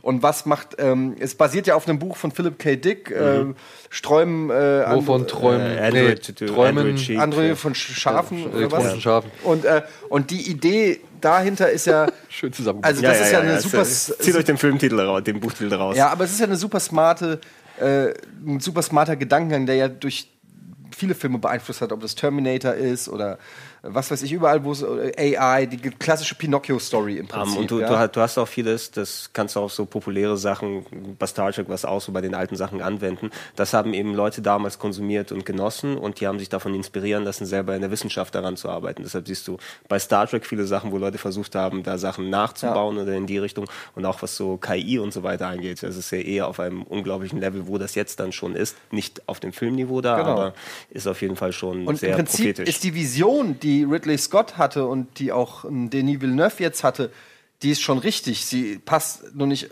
zu den äh, Daten, die sie quasi Ja. gewählt haben. Ja, eigentlich müsste man noch mal 200 oder 300 Jahre drauflegen. Hätten genau dann 2100 sein Ja, und dann, genau. und dann wäre es wahrscheinlich näher an der Realität, aber ich denke mir so, unsere Freunde aus der Zukunft, hey, wenn ihr das irgendwann mal seht, 2300 irgendwie in eurem YouTube Intraface Hologramm und ihr denkt euch, oh, was ist das für eine geile Retro-Show und warum haben, die nur, warum haben die nur so wenig Farben? Hey, wir sind die Coolen aus 2017 und äh, Ihr werdet nein. bestimmt dann sagen, ja, verdammt, dieser, dieser, oh, dieser Klassiker, äh, dieser Stummfilm aus der Stummfilm-Ära, ähm, ja, spielt man noch mit den Händen?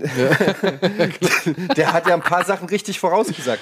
Keine Ahnung. So, ähm, wir wollen aber ein paar Sachen jetzt mal zu 2049 sagen. Ich würde an dieser Stelle einfach mal kurz die Einführung in die Geschichte übernehmen, denn Herr Ja, Villeneuve. Herr Villeneuve hat uns nämlich persönlich gebeten, ja, ihn und mich, dass wir nicht zu viel von dieser Story verraten. und das ist halt ein Punkt, wo wir halt auch wirklich dem nachkommen wollen, denn egal, was wir jetzt großartig weiter vertiefen würden in dieser Story, es wäre zu eurem Nachteil. Und das wollen wir nicht, denn wir wollen ja, dass ihr diesen Kinofilm im Kino erlebt. Richtig?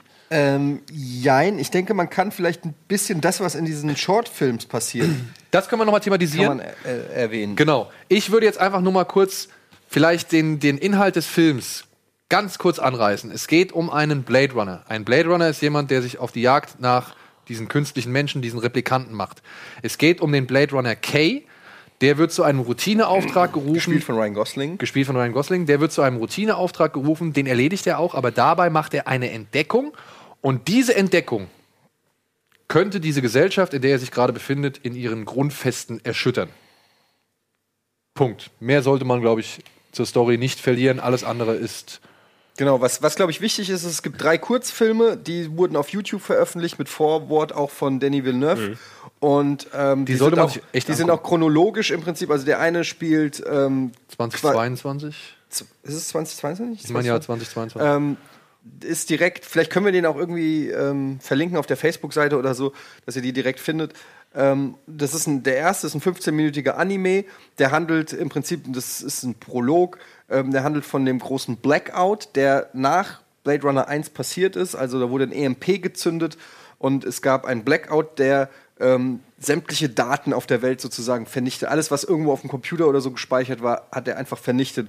Und ähm, ist insofern interessant, weil ähm, das ein historisches Event im Blade Runner-Universum eben darstellen soll. Es gibt quasi die Pre-Blackout-Phase und äh, Mhm. die After Blackout. After Blackout, Post. Post, äh, genau. Und äh, die Post-Blackout-Phase. Und davon handelt ähm, der erste Kurzfilm. Der zweite Kurzfilm ist eine Charaktereinführung von Jared Leto, äh, welche Rolle er spielt ähm, in, in Blade Runner. Ähm, sagen wir jetzt aber auch nicht. Sagen wir auch nicht, nein, Und, und, ähm, und der dritte Film ist ein Kurzfilm mit Dave Bautista. Batista. Ähm, der eine kleine Rolle, äh, eine kleine Rolle auch in, im Hauptfilm spielt und das ihm äh, im Prinzip ihm noch mal ein bisschen mehr Fleisch gibt, um zu verstehen, wer er ist und was seine Motivationen sind. Und die kann man sich empfehlen. Die, die letzten beiden, also der zweite und der dritte Kurzfilm, sind jeweils nur so fünf, sechs Minuten. Und die sind auch echt meiner Meinung nach atmosphärisch toll und gut und geben einen schon mal so, die geben dem ganzen Film noch mal ein bisschen mehr Fleisch. Also es ist nicht nötig, dass man sie unbedingt guckt. Ich glaube, man muss auch nicht unbedingt Blade Runner 1 gesehen haben. Ja, doch schon. Ja, aber es funktioniert, äh, ich glaube, der Film funktioniert auch ohne, aber natürlich besser ist es, wenn man Blade Runner 1 gesehen hat und auch die Shortfilms.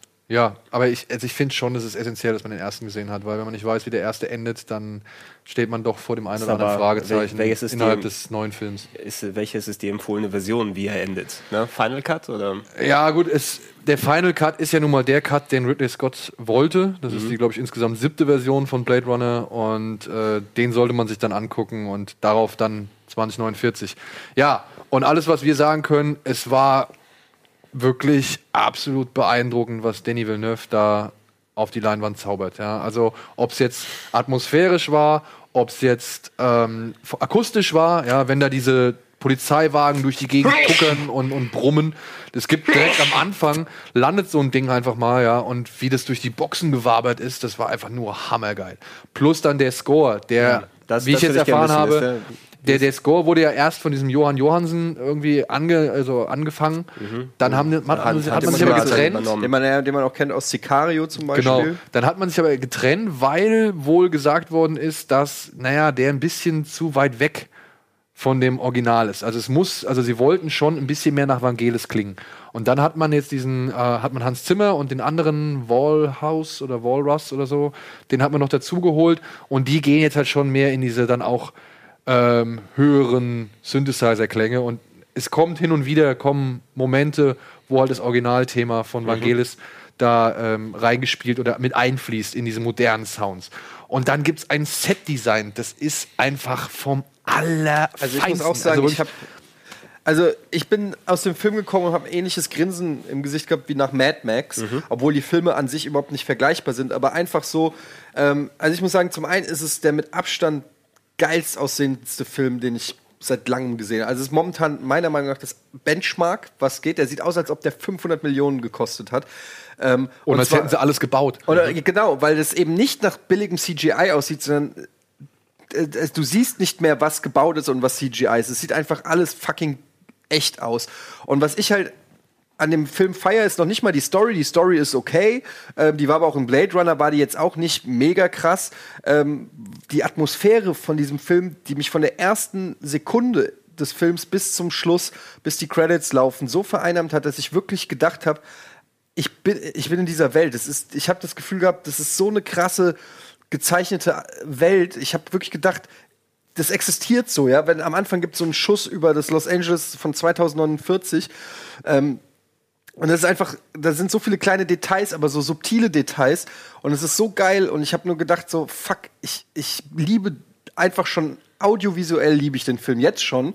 Dann mochte ich die ganzen, alle, ich finde alle Schauspieler in dem Film machen einen Riesenjob, egal ob es ein Bautista ist, ob es ein Jared Leto ist, ob es, äh, ähm, ne, wie heißt sie? aus- Arma de Armas? Anna de Armas? Ja, Anna de Armas, die äh, Ähm, ähm, hier Robin Wright. Robin Wright, ähm, Ryan Gosling, Harrison Ford. Ich Ey, sag's- Harrison Ford. Ich sag's ganz ehrlich, Mhm. Harrison Ford in Episode 7 ist für mich nichts im Vergleich dagegen. Ja? Da, da wirkte er motiviert, unmotiviert und, und, und fast schon verschwendet. Und hier hat man das Gefühl, der hat richtig Bock auf die Rolle. Du hast selten einen, einen, so einen gefühlsstarken Harrison Ford gesehen. Ich, ähm, ich möchte mich sogar vielleicht aus dem Fenster, ich lehne mich jetzt mal aus dem Fenster. Ich könnte mir vorstellen, dass Harrison Ford zumindest als bester Nebendarsteller für den Oscar nominiert wird. ja, vielleicht sogar. Ja. Also, nicht, dass er gewinnt, aber vielleicht wird er nominiert, weil das ist wirklich mit die beste Leistung von ihm, die ich seit langem gesehen habe. Und, und das ist einfach, äh, und er ist, nicht der, er ist vielleicht nicht der allerbeste Schauspieler, aber das ist wirklich mal ein Film, wo, wo man das Gefühl hat, ja, der hat mal wieder Bock zu acten, nicht einfach nur, hey, ich bin Indiana Jones. So, und ähm, ich weiß nicht, der Film ist einfach, der wird nicht jedem gefallen, weil der Film, muss man auch sagen, ist, und das, damit passt er aber zu Blade Runner, der ist eher ruhig. Da gibt es nicht dauernd irgendwelche Action- und Verfolgungsjagden und so. Es gibt viel auch, sag ich mal, so philosophische Gespräche und, und, auch jede Szene ist, ist, sieht krass aus. Und es gibt bestimmt Leute, die sagen, ist mir zu künstlerisch oder zu bedeutungsschwanger oder so.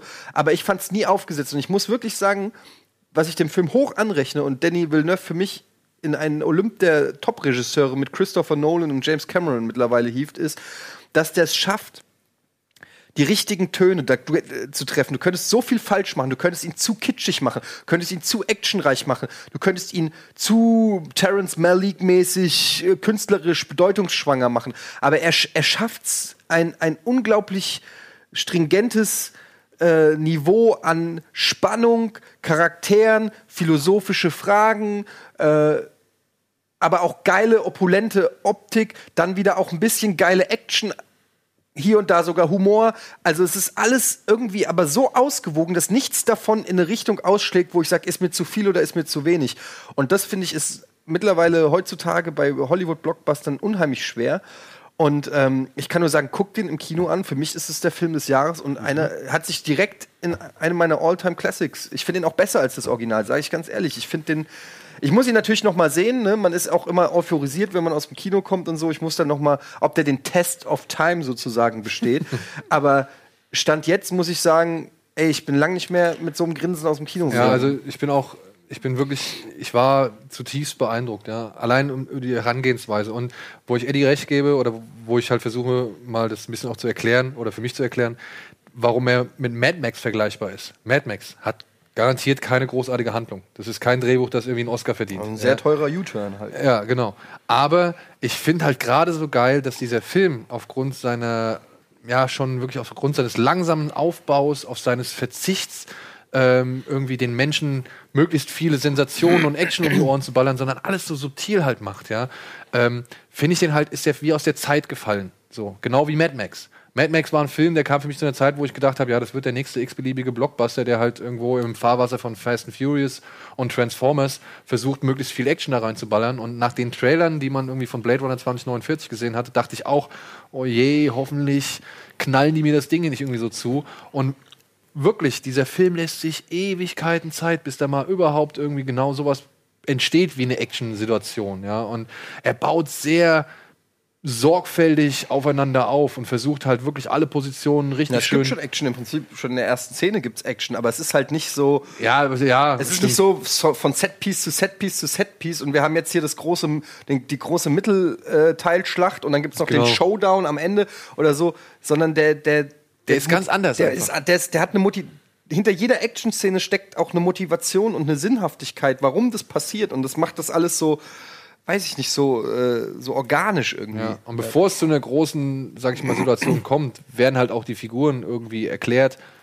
die halt dafür verantwortlich sind oder die halt dafür sorgen, dass diese Situation entsteht. Also das ist wirklich und dann auch so, das, das da haben wir uns auch im Kino drüber unterhalten. Da sind so viele kleine Dinge, auf die, die ne- der Villeneuve geachtet hat. Ja, das ist also wirklich, das ist unglaublich, was der für ein für ein feines Auge und oder für ein Auge für feine Details irgendwie da bewiesen hat. Zum Beispiel man wird irgendwann mal mitbekommen, dass Ryan Gosling nass wird, ja, und dann sieht man irgendwann später eine Szene und dann sieht man seine Hose und dann hat Villeneuve wirklich darauf geachtet, dass diese Salzflecken von dem Wasser, in dem er sich befunden hat, dass man diese Salzflecken auf seiner Hose sieht. Allein so ein Kram, weißt du? Das, das fällt natürlich nicht jedem auf, aber ich sag's euch, ihr habt die Gelegenheit, auf diese kleinen, feinen Details im Hintergrund zu achten. Der Film ist nicht Fast Pacing irgendwie und, und schnell und so. Ihr habt die Möglichkeit darauf zu achten, also achtet bitte drauf. Es lohnt sich. Es ist wirklich beeindruckend, mit welcher Sorgfalt dieser Film inszeniert worden ist. Also eure Ausführungen, ich habe den noch nicht gucken können jetzt, äh, aber ich freue mich natürlich schon sehr drauf. Ähm, ich bin sehr positiv gestimmt, weil die Skepsis war natürlich da. Gerade auch, ich kann so den ersten positiven Stimmen, die zu einem Film kommen, nicht mehr so richtig vertrauen, finde ich, weil die Studios laden dann nur Enthusiasten hauptsächlich an und die wollen dann die gute Presse und so weiter haben. Und vor allem, weil du so viele Klassiker und Franchises, die mit in den letzten Jahrzehnten dann äh, fortgesetzt, geremake, geprequelt wurden. Ja, der ganze sowas. Schrott, Alleine, Recall, Robocop und wie sie alle heißen. und äh, im, im ganz speziellen Fall hier, also Ridley Scott produziert ja jetzt nur, aber wie sehr mich Prometheus enttäuscht hat damals, ne? Wo du sagst, okay, jetzt kommt Ridley Scott und zeigst nochmal richtig, wie es gemacht gesehen? wird. Nee, nee. Ja, es ist der krasse Gegenentwurf genau zu dem. Eigentlich Genau. ist es, eigentlich ist es Die Wahnsinn- Antithese zu Covenant und Prometheus. Ich kann Mhm. mir es nur so erklären, dass Ridley Scott einfach nur seinen Namen hergegeben hat und ansonsten nichts mit dem Ding zu tun hatte. Ähm, auch wenn Danny Villeneuve ja anderes sagt. Aber ähm, es, ist, es, es ist ein komplett anderes. Es wirkt eher wie ein David Fincher-Film, finde ich. und ähm, ich, ich, ich muss sagen, mir persönlich, das ist wirklich auch Geschmackssache. Manche Leute stehen ja auch auf Fast and Furious Action. Ist ja auch vollkommen in Ordnung. Mhm. Ähm, aber ich habe so lange mich nach einem Film gesehnt, der irgendwie wieder in einem Universum spielt. Ich habe das ja auch schon tausendmal hier gesagt, so bei allen Marvel-Besprechungen und so ein Film, der sich selber ernst nimmt, nicht sich zu ernst nimmt, aber ein Film, der sein Universum, in dem er spielt, ernst nimmt, der dir das Gefühl gibt, das ist eine Welt, die wirklich existiert, das ist eine Geschichte, das sind Charaktere, die wirklich existieren, ohne eine Metaebene, ohne einen One-Liner hier, ohne eine Dreipunktlandung oder eine Zeitlupen.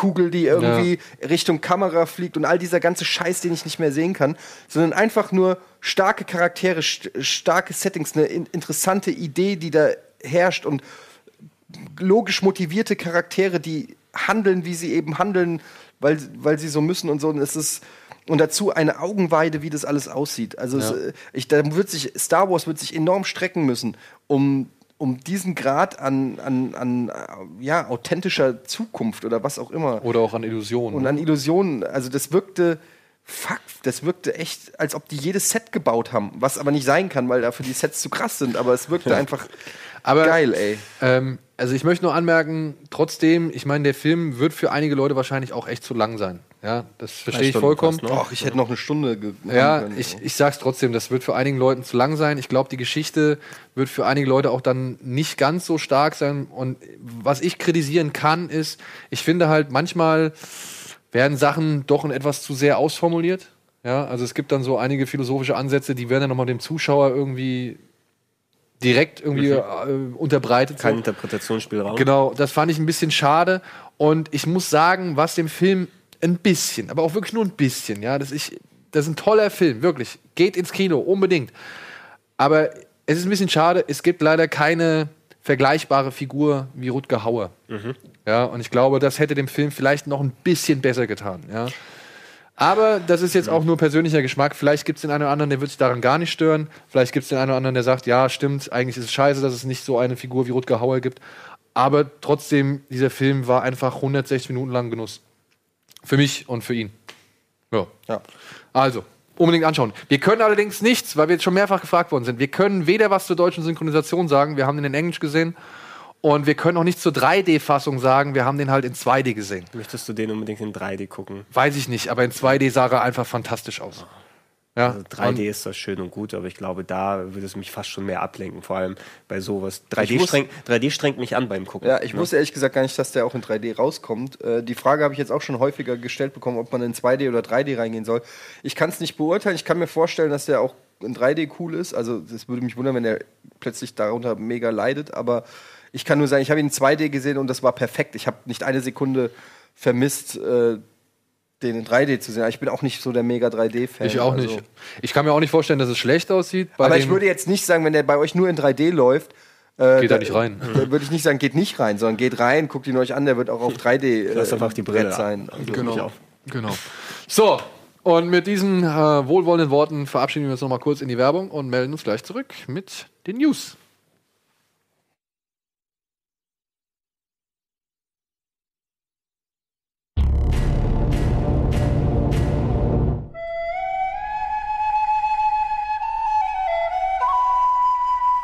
Das wäre doch eigentlich echt nicht verkehrt. Was? Oder? Stell dir mal vor, du machst mit den Stranger Things Kids, machst du Goonies.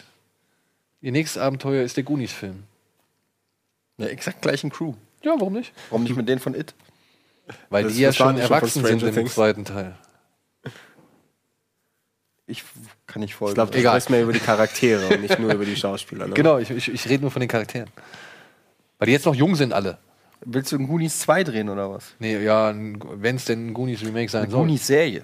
Oh, Die wäre eine natürlich. Goonies-Serie. Ja, ja. Da brauchst du aber eine gute Story. Regelmäßige, ja, aber hallo, Serien gehen doch heutzutage ab. Und Fabio in der Rolle von Sloth. Ist ja im Prinzip wie Stranger Things, nur ohne das äh, äh, Mystery. Ja, und du musst halt Äh, irgendwie Mystery, verkaufen also können, dass ein Piratenschatz ernsthaft gesucht Ja, da wird. kann, das kann ja die Ausgangssituation sein. Sie haben den Piratenschatz gefunden und äh, erleben jetzt halt neue Abenteuer. Das ist der geheime Schatz von Johnny Wie ist die Depp. Familie Fratellis? Sind es die Fratellis? Die Fratellis, ja. Das ist eine 600er Frage, ja. Und damit willkommen zurück zu Kino Plus und hier sind die News. Och, Papa. John Landis warnt Sohn Max vor dem American Werewolf Reboot. Herr der Häschen. Jared Leto verkörpert Hugh Hefner im angedachten Biopic. Drei Wetter schafft. Das Netflix-Reboot von Shaft schafft's, drei Chefs zu vereinen. Abgeblasen. Der dritte Teil von Sex and the City ist vom Tisch. DC denkt um. Kein zusammenhängendes Universum, mehr Freiheit. Your Remake, der Anime-Hit Your Name soll von J.J. Abrams neu aufgelegt werden. He'll be back again. James Cameron gibt die Terminator-Story nicht auf. Das ist ja einiges. Ja, ja, das ist einiges. Aber ich, wir können mal ein paar Sachen schnell abhaken. Ja, Äh, es gibt keinen dritten Teil von Sex and the Das City. ist ärgerlich. Oh. Ja, es, es ist Ja, aber, wirklich also ganz traurig. Ich hätte mich so drauf gefreut, die Geschichte von Carrie Das und wie sie alle Das ist der, heißen. nach dem Cliffhanger im zweiten vor allem. ja, Vorm Stimmt, Altar. Wie kann man mit so einem Cliffhanger einfach enden? Das geht Was doch war gar der nicht. Cliffhanger? Die haben geheiratet. Jetzt geht der Horror doch erst los. Nein, ich weiß es nicht. Ja, es, äh, wie war's? Ähm, hier, Frau, wie heißt sie? Sarah Jessica Parker. Sarah, Sarah Jessica Meine, ich Parker weiß es nicht. hat irgendwie jetzt in einem Interview bekannt gegeben, dass sie mit Bedauern sagen muss, dass es keinen dritten Teil geben wird, obwohl es ein tolles, gutes, herzerwärmendes, Ja, haben, nachvollziehbares haben die Drehbuch sich gibt. nicht schon alle auch Backstage gezofft, die vier? Naja, so, ne? das Ding ist halt, dann hat sich hier noch die Darstellerin von der Charlotte, hat sich auch noch mal irgendwie bei Instagram die geäußert. Oder? Das ist, nee, das ist die dunkelhaarige. die dunkelhaarige. Die, äh, und die meint halt auch, es ist so schade, dass die Geschichten nicht zu Ende erzählt werden und bla bla bla. Und plötzlich hat man dann irgendwie, ich weiß nicht, wer es war, aber irgendjemand hat gemeint, ja, Kim Cattrall ist dran schuld. Natürlich ist Kim Cattrall, die ist immer weil dran schuld. Die hätte wohl damals gesagt, wenn Warner irgendwie einen dritten Teil machen muss oder machen will, dann müssen sie auch mehrere Filme produzieren, die irgendwie mit Kim Cattrall in der alleinigen Hauptrolle sind oder sowas. Woraufhin Kim Cattrall per Twitter gesagt hat, ey, ich bin hier gerade aufgewacht und habe irgendwie so einen Shitstorm irgendwie mitgekriegt. Die einzige Forderung, die ich gestellt habe im Jahr 2016 war, ich möchte keinen dritten Teil machen. Ja, ich dachte, du wolltest nur kurz über Sex and Ja. City Ja, okay. So, halbes Jahr drüber geredet. Ja, halbes Jahr. Gut.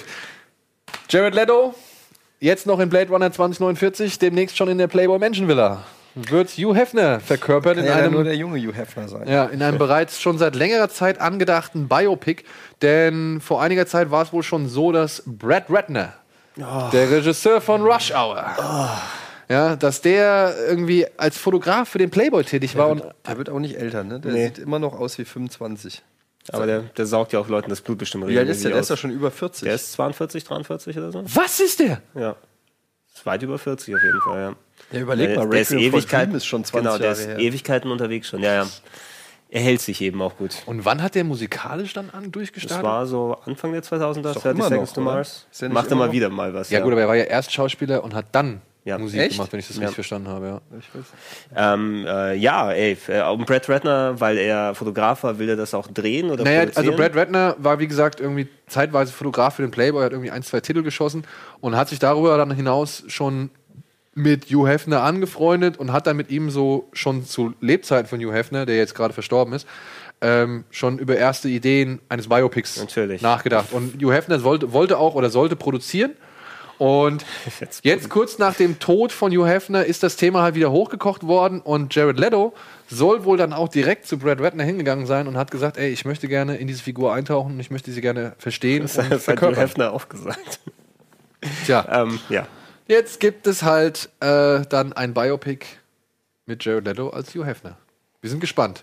Obwohl bei Brad Ratner, nee, da bin ich nicht Nee, gespannt, nee, da nee. erwarte ich eigentlich gar nichts. Der wird, ja, ja. Egal. Dann, ja, John Ich Landis. verwechsel immer. Wer ist der Gute? Brad Ratner oder Brian Singer?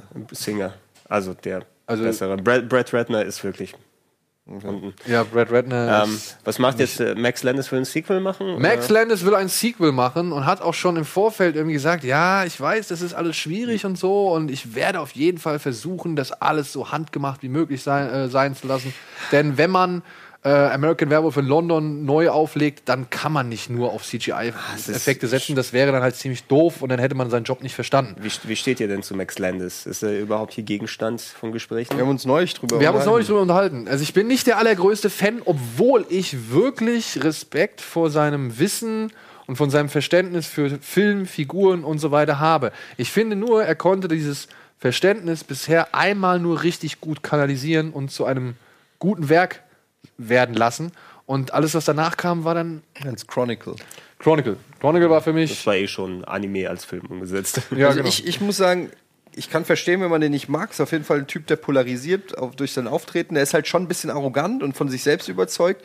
Aber für mich ist es so schon so wie so ein Edgar Wright oder auch ein Kevin Smith oder so ein Typ, so ein wirklich ein authentischer Nerd, der ein unglaublich krasses Nerdwissen hat, der ein unglaublich krasses Filmwissen hat und der, glaube ich, auch sehr, sehr intelligent ist, ja. Aber sicherlich so ein Narziss, der, ich weiß nicht, ob es Bock macht, mit dem im Urlaub zu fahren, aber ähm, So ist ich, der, der dich abnervt dann. ja, aber so auf YouTube, wenn der irgendwie referiert oder bei Movie Fights oder so ähm, seine Sachen pitcht und so, da merkt man schon, dass der was auf dem Kasten Also ich, hat. So. ich gucke mir die Filme von ihm auch nicht so richtig gerne an, aber die Person finde ich faszinierend. Dahinter eben aus den Gründen, die du ausgeführt hast. Der ist häufig auch bei Red Letter Media zum Beispiel dabei und dann äh, können jahrelang über Trashfilme referieren und dann seine eigene Sicht dann draufpacken. Hat äh, sehr interessante sollte, soll man es Wrestling-Dokus nennen, machen. Der hat irgendwie dann heiße Frauen geholt, die Wrestler gespielt haben und komplette Storylines nachgestellt. Also der ist schon ein sehr kreativer und eigener Typ. Ähm, American Werewolf in London ist auch ein cooler Film. Bisschen überschätzt, will ich immer sagen. Ne? Ich finde ihn auch nie so, aber ich meine, man muss ja jetzt Die Transformationsszene und der Rest ist so. Ja, aber von was reden wir? Wir reden hier von einem Werwolf-Film. Ja, Ja, aber ich, kann wie, man, ich in kann man Artikel, wenn ich, wie ich in einem Artikel gelesen habe, ähm, wenn du über Vampirfilme redest, da wird jeder seinen eigenen, oder wirst du gleich mehrere Filme irgendwie genannt bekommen, die halt in der ganz oben, oberen Riege mitspielen. Bei Werwolf-Filmen. Was? Das ist auch ein guter Plauschangriff. Vampirfilme. Ich weiß, wir haben im ersten Horror-Podcast damals gesprochen, ihr habt alle Vampire gehasst. Ja. Fucking hate Vampires. Aber das war, Ja, glaube ich, war mehr die- das war die Twilight-Zeit, Das war, die Twilight-Zeit. wo ja. alle Anti-Vampire Dabei gibt's doch Ähm, schöne Vampirfilme. Ja, aber bei, bei, bei Werwolf, bei Werwolf-Sachen hier, was, was hast du denn? Du hast sehr viel eben aus dieser ganzen äh, hier Practical Effects Zeit aus den 80ern, wo dann ähm, wie hieß der, wo die, Teen die Wolf. nicht ja Teen Wolf. Ich meine der die äh, Indianerwölfe da in New York, wie hieß der nochmal? Bitten oder Ach so, ja. Äh, Wulfen. Wulfen. Wulfen. Wulfen zum Beispiel, äh, Silver Bullet oder so, also mehr aus der und Das oder, Tier. Äh, das Tier, ne? Und du hattest maximal noch in den 90ern diesen Jack Nicholson Wolfman, ne? Ja, für den Rick Baker ja wieder einen Oscar bekommen hat. Ja. Ähm, Und danach nicht mehr wirklich was. und dann noch Van der Werwolf, Helsing. der Werwolf von Tarker Mills, Van Helsing. Alter. Wie ist denn die Teen Wolf-Serie? Was, hab ich die, die läuft ja noch, ne? Also Ja. läuft mehrere Die Staffeln, muss also erfolgreich gewesen sein. Auf jeden Fall hat sich jetzt der Vater von Max Landis nochmal dazu geäußert und hat halt gesagt, Ich ziti- lebe noch. Ich, ich zitiere wörtlich, ich habe ihm geraten, es nicht zu tun. Ich denke, er bringt sich damit in eine schlechte Position. Mein Sohn ist brillant, er, er ist es wirklich und er möchte es machen. Was soll ich dann sagen? Nein? Ich weiß, dass es nicht so schlecht werden wird wie American Werewolf in Paris, der beschissen war. Wer hat den gemacht? Oh, weiß ich nicht. Ich weiß nur, hier Judy Delphi war dabei oder so. Ja, der war halt einfach scheiße. Wirklich schlecht. Ja, wir sind gespannt, was Max Landis daraus macht. Er, er versucht ja, er bemüht sich ja wirklich schon drum, irgendwie das Ganze würdevoll und mit Respekt zu behandeln. Ja. Das Problem ist, was ich bei Max, Landis finde, er selbst sagt immer, er, seine, seine Geschichten sind character-driven. Und da hat er meistens irgendwie den Knackpunkt, weil ne, nur mit geilen Figuren, ein bisschen Story brauchst du auch. Und das hat man halt letztens an dem, an dem Viktor Frankenstein gesehen. Das war halt einfach nicht so. Seine, gut. seine Charaktere reden immer sehr viel und hören sich an, als ob Max Landis redet. Oder hier American Zeit, ne? Ultra. American Ultra, genau. Ja. Also, das ist, äh, Ja. weirder Stuff. So, machen wir weiter. Ah ja, wir der Stuff. Scheiße, jetzt, scheiße, jetzt wollte ich irgendwas auf Chef treiben. Ja, wilder Schaft. Ja. Ja, ja. Netflix hat sich jetzt ähm, bereit erklärt, eine ziemlich große Summe oder fast die Hälfte der Produktionskosten bei einem Chef-Reboot zu investieren. Und dieses 50 Cent kriegt Arbeit, oder? Ja, ich weiß es nicht. Dieses Reboot soll auf jeden Fall drei Chefs jetzt nun vereinen. Und zwar den Originalen, Richard Roundtree. Ja. Es, und wenn ich es richtig verstanden habe, greift dieser Film schon das Universum auf, das Samuel L. Jackson mit, seiner, mit seinem Chef-Reboot Ja, ähm, neu aufgezogen hat. Denn Samuel L. Jackson soll ebenfalls mitspielen Okay. und soll nach wie vor den, ich glaube, es war der Neffe in dem Film damals, ne? Weil der originale Chef spielt ja auch in dem. Der Chef, der Chef Hugh. Der Sheriff, Sheriff, Nephew. Chef, Chef, Ref. Nephew, Chef. Ja, Chef Hugh, ja genau, okay. Ja, ja. Und jetzt soll noch Jesse Usher, Jesse Usher, den man unter anderem in Independence Day 2 gesehen hat, Oh, hat der soll gesehen. jetzt quasi dann den Sohn von Son of Chef. Son of Sam. Son of Chef Ja. von Samuel L. Jackson spielen. Finden wir das gut? Drei Chefs in, eine, in einem Film? Ja, das klingt sehr, leider sehr albern. Ich hätte mir lieber eine ernsthafte Chef, so eine richtige harte Chef in, den- in den 2070ern, So eine- irgendwie in, in Detroit oder Chicago. Genau, so eine Analogie, nicht nur Referenzen, Ja. sondern mal das, was Chef in den 70ern bedeutet Ja, einer, der ne? aufräumt. Einfach so ein harter, äh, schwarzer Cop, der irgendwie da so richtig mal aufräumt und so mega cool ist. Ähm, ich Den- kann übrigens einen Film empfehlen, äh, ich weiß nicht, ob ihr den kennt, äh, I Gonna Get You Sucker, von, ähm, von den, ich glaube, von einem der Waynes Brothers. Ist der, das ist eine Hommage äh, la Kentucky Fried Chicken und so an äh, von den chef Kentucky Fried Movie. äh, Kentucky Fried, habe ich Kentucky Fried Chicken gesagt? Kentucky Fried Movie. Also ein bisschen so eine, auch so Sucker, Abraham Sucker Ja, ja. mäßige Menace to Sache. Ich glaube, der ist von Society, 82 oder so, ich bin mir nicht genau sicher. I Gonna Get You Sucker ist ein, eine, eine, wie gesagt, so eine, ein Spoof von den Chef-Filmen und da gibt es wirklich sehr, den kann man mal machen. Wollte ich nur sagen. Weil wenn die, Ja. das, das wird ja Reboot, es kommt ja auch Und ansonsten äh, das neue Black Death Dynamite. Wish. Und Black Dynamite. Black natürlich. Dynamite, äh, es kommt auch Death Wish mit äh, hier Bruce, Bruce Willis, Willis. Ja. der weird aussah in den Trailern. Jetzt ist cool, ne? wenn der Weiße mit den Knallen rumgeht und alle abballert. Ja. Das mögen wir in Amerika. Das mögen wir in Amerika gerade richtig, ja. Ja. Ja, ja, ja. So.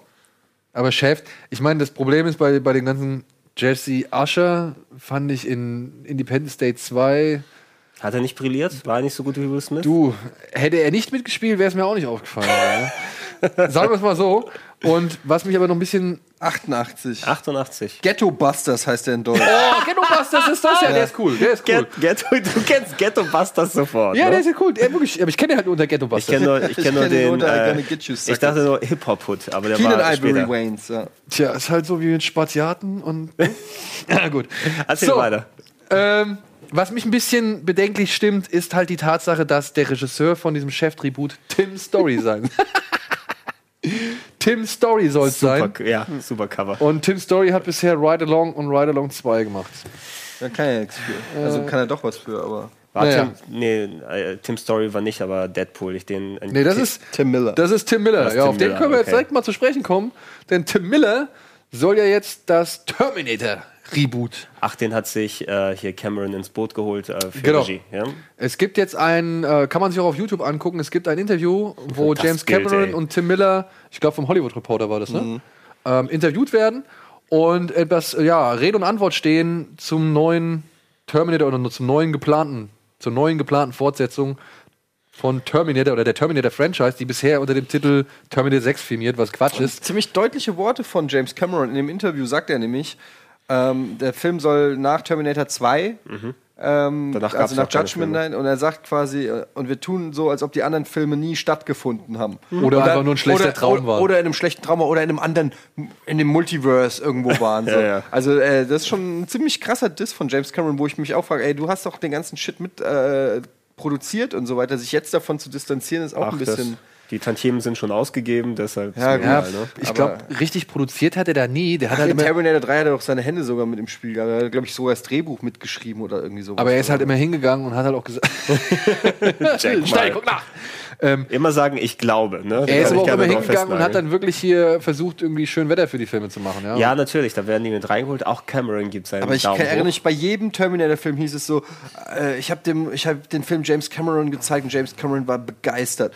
Das, das wurde doch immer als Zitat bestand, das auf jedem Film seit Terminator 2. Ja, das ist wahrscheinlich, da hat er so Zettel, die er ausgibt, wo die Leute und die scheiß können. Serie hat er doch auch noch. Also Äh, die Serie war ja nicht so Obwohl ich schlecht. glaube, die Sarah Chronicle, Ja, Sarah, Sarah Connor Connor Chronicles. Chronicles. Waren schon, ich würde sagen mal, deutlich besser als ja, Terminator ja, Genesis. also alles, alles, was nach Terminator 2 gekommen ist, das Einzige, was halbwegs getaugt hat, war wohl die Serie. ja. Auch wenn sie für Obwohl ich mochte Zeit- die Verfolgungsjagd im dritten mit dem Kran. Ja, die, der Kran war cool, ne? Der, und das Ende gefiel mir. Ja, das beim dritten. mir auch. Äh, ansonsten habe ich am dritten Ende. nicht viel Gutes. Ich fand den vierten okay. Writers? Und Ja, den okay. fünften auch tatsächlich. Ey, äh, der fünfte, also vierte und fünfte sind für mich beides einfach. Ey, das ist wirklich äh, ganz. Also, Ke- das ist keine so wie Filme. Die Hard. Das ist einfach, äh, die, die haben so eine, äh, ein großartiges Vor, äh, so eine großartige Vorlage, haben die einfach sukzessive mit jedem Teil weiter zerstört. Ich, ich meine, klar, es funktioniert immer noch. Reboot. Und Ani soll ja auch mitspielen. Ja, aber, allein das ist schon wieder ein Grund für mich, nicht unbedingt in Jubelarien zu verfallen, denn welche Bewandtnis hat ein Arnold Schwarzenegger, der uralt ist, in Ja, einem halt neuen. ein T800. Ja, aber welcher T800? Ja, der wird halt zurückgeschickt durch die Zeit. T. Und die schicken einen 870. gealterten T800. Ist doch scheißegal, was wie der außen aussieht. Es geht ja nur darum, was drinnen steckt. Drinnen steckt ja ein frischer T800. Ja. Das Exoskelett. aber er sieht nicht Der so äh, frisch aus, ne? Das Ja, aber ist doch egal. Das ist ja für den. Das finde ich überhaupt nicht das Problem. Der kann ja, der kann ja alt aussehen, solange der was drau äh, drauf hat als T- T800. Die Frage ist, kann er noch glaubwürdig geile Actionsequenzen machen? Aber die Actionsequenzen, die er gemacht hat in Terminator 2, die kann er auch heute noch. Also machen. es ist, es ist ja, ich habe gerade so ein bisschen rangeln. Auch, auch wenn Cam Cameron bei vielen Sachen ein bisschen größenwahnsinnig immer ist, äh, ihm vertraue ich. Ne? Lass Ich ihn mein, mal machen. Das Gute ist doch, dass er, dass dies, die Action-Szenen basieren ja nicht auf krasser Martial Arts. Ich, wenn, wenn, er, wenn, ich, wenn der Terminator immer Flickflacks gemacht hätte und Spagatkicks und so, hätte ich gesagt, okay, Arnie, lass es. Give me your aber, aber irgendwo langgehen, knallen, mit dem Fahrrad fahren, böse Kurve, das kriegt er doch noch hin. Also, du brauchst nur, der braucht nur ein gutes Drehbuch, Mann. Die wollen ein gutes Drehbuch. Aber es wäre schon blöd, wenn, also ich verstehe es halt, aber äh, momentan fehlt mir einfach eine wirklich nachvollziehbare Begründung, wenn du in Terminator 2, ja, in Arnold, wie er damals ausgesehen hat, losschickst und dann in einem gedachten Terminator 3, ja, von James Cameron produziert, mit dem Segen und mit Tim Miller als Regisseur, wieso der dann auf einmal halt Weißt du, es- deutlich anders Ja, aber das, denk jetzt mal an Blade Runner, an die eine Szene. Ne? Ich sage jetzt nicht zu, zu viel. Ähm, wenn, vielleicht gibt es Techniken mittlerweile, wo du. Ähm, Ach so, ach so, ach so, ja, ja, okay, okay. Wir haben es bei den Filmen ja doch auch gesehen. Die hatten ja lauter dann äh, den, den jungen Muskel Arnold schon in äh, Salvation. Mit als die beste Szene in Gen also eigentlich die beste Szene in Genesis, wenn der, wenn Ja, der Junge genau, ne, also wo sie dann hier zurück in die Zukunft 2 gemacht haben Ja, und wir genau. gucken von da, was im ersten Film passiert. Also die Möglichkeit gibt's, die können dann den alternden Wissenschaftler zeigen, der die T800 erfunden hat und sich selbst nachgebaut hat in jungen Jahren. Whatever. Können sie alles hinbekommen. Also ich, Ich hab meine, da- dass das Gewebe auf dem Skelett, dass das altert, das kann ich ja nachvollziehen. Warum, warum, das sollte, verstehe ich ja. warum sollte eine T-Linie nicht zum Beispiel verschiedene Altersklassen haben, die Ja. du anschicken kannst? Ne? ja, okay. Wenn du mal die, das Seniorenheim der Ja, Rebellen du hast den T- infiltrieren T800 musst, und den T870. Ne? Und den kann dann anders Ja, spielen. okay. Ja, aber dass Sarah Connor zum Beispiel wieder mitspielt, also dass Linda Hamilton wieder nochmal mit dabei ist, das Ist finde ich Linda Hamilton, cool. ja, das ist cool. Linda Hamilton soll mit dabei sein. Nicht die Augenbrauenfrau schon hier. 120. Ja, aber bei der ist es für mich Hast du die mal nachvollziehbar, warum zuletzt die dabei ist. gesehen? Nee. Ne? Die hat sich, äh, also. Hat sich liften toll, lassen. Nee, hat sich nicht liften lassen. Ah, Toll, Gibt's toll, da noch irgendwie ein Wasser Ja? irgendwo? ja, also sie hat sich gesagt, ich en- entsage mich dem. Dementsprechend äh, sieht sie aber dann auch aus wie Ja. 100. Sie ist mit dabei und darüber freuen wir uns. Und ja, auf alles andere weitere ja. sind wir gespannt. Tim. Miller ist ja jetzt auch kein schlechter. Also ich denke mal, der. Ja, Ca äh, Cameron ist hauptsächlich nochmal, der hat ja Wonder Woman jetzt gedisst. Ne? Ähm, Hat den, Ja, also den Film an sich oder, oder den Charakter viel zu sehr ähm, sexualisiert und sowas. Und äh, ich habe starke Frauenrollen richtig gemacht mit äh, hier Linda Hamilton und alles. Äh, also da gibt's auch, gab es große Diskussionen zwischen ihm und Doch, Patty die sieht Jenkins doch echt irgendwie. gut aus noch für ihr Alter. Also, was? Stark sexualisiert. Er hat die Brüste von Kate Winslet gezeigt, will Ja, er mir was okay, erzählen. war- Aber nicht bei Terminator. Ja, nicht wenn bei er Terminator, er das aber also was erzählt er denn Auf jeden Fall, gab, es gab große Diskussionen. Ja, es geht doch noch, ne? Ja. Äh, große.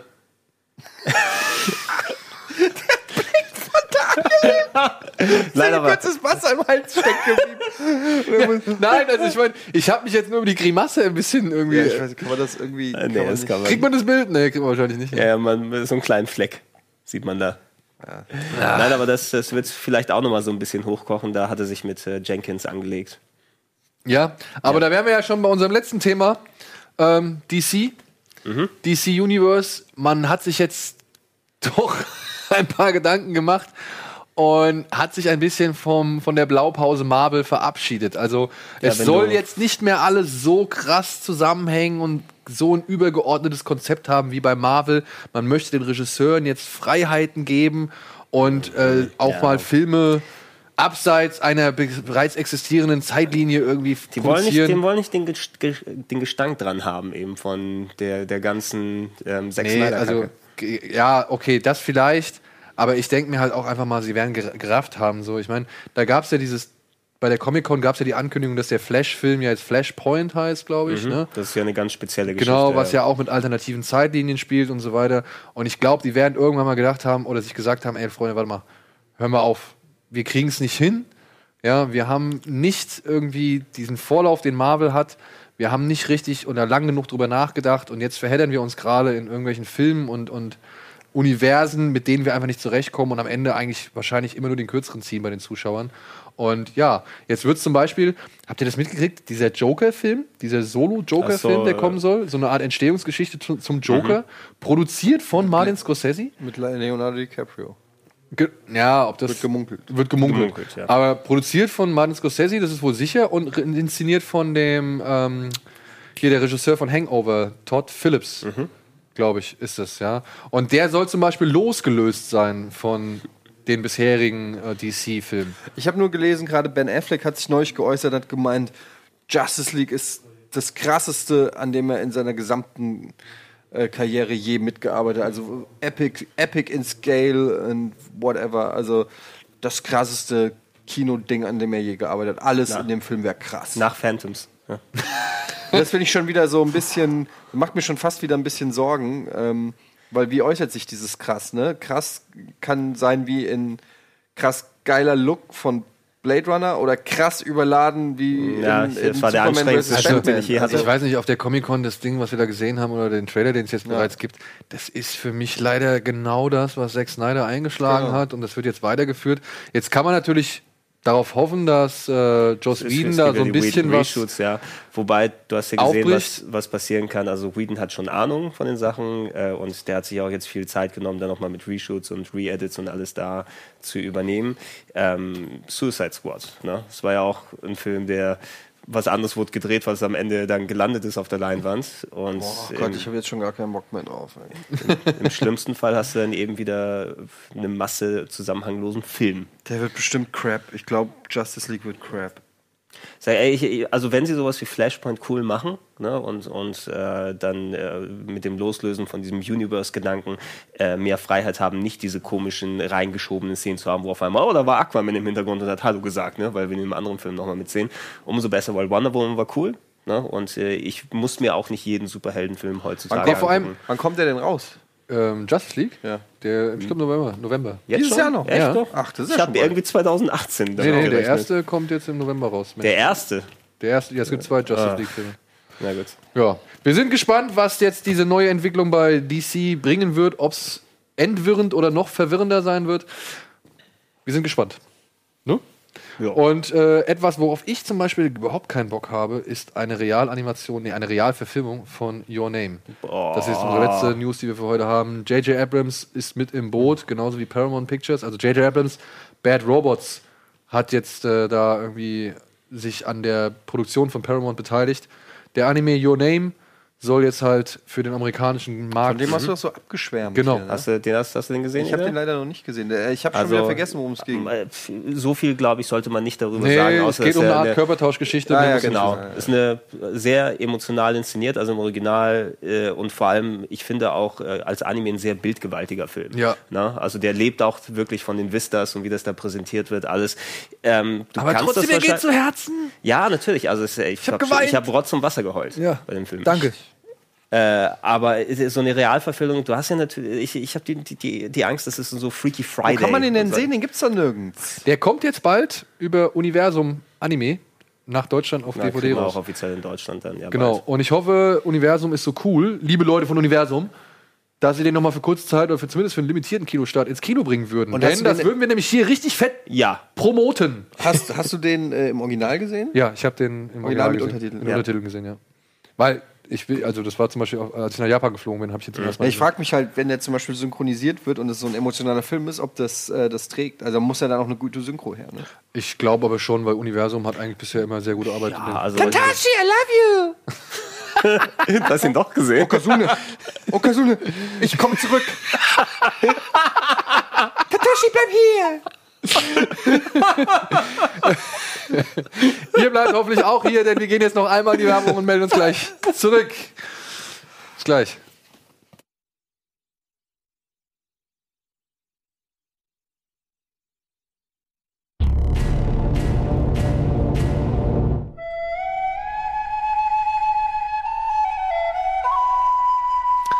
So, ich habe echt Angst. Hör auf jetzt. Nein, ich kann. Ballkontrolle, Alter.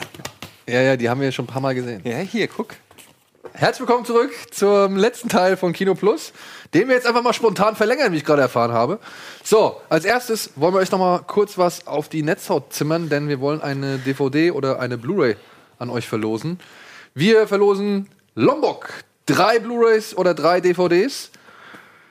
Ja, der wirklich meiner Ansicht nach, und das sage ich nicht, weil ich darin mitgespielt habe, äh, der wirklich gelungenen Fortsetzung des Kultkifferfilms Lom äh, Lombok.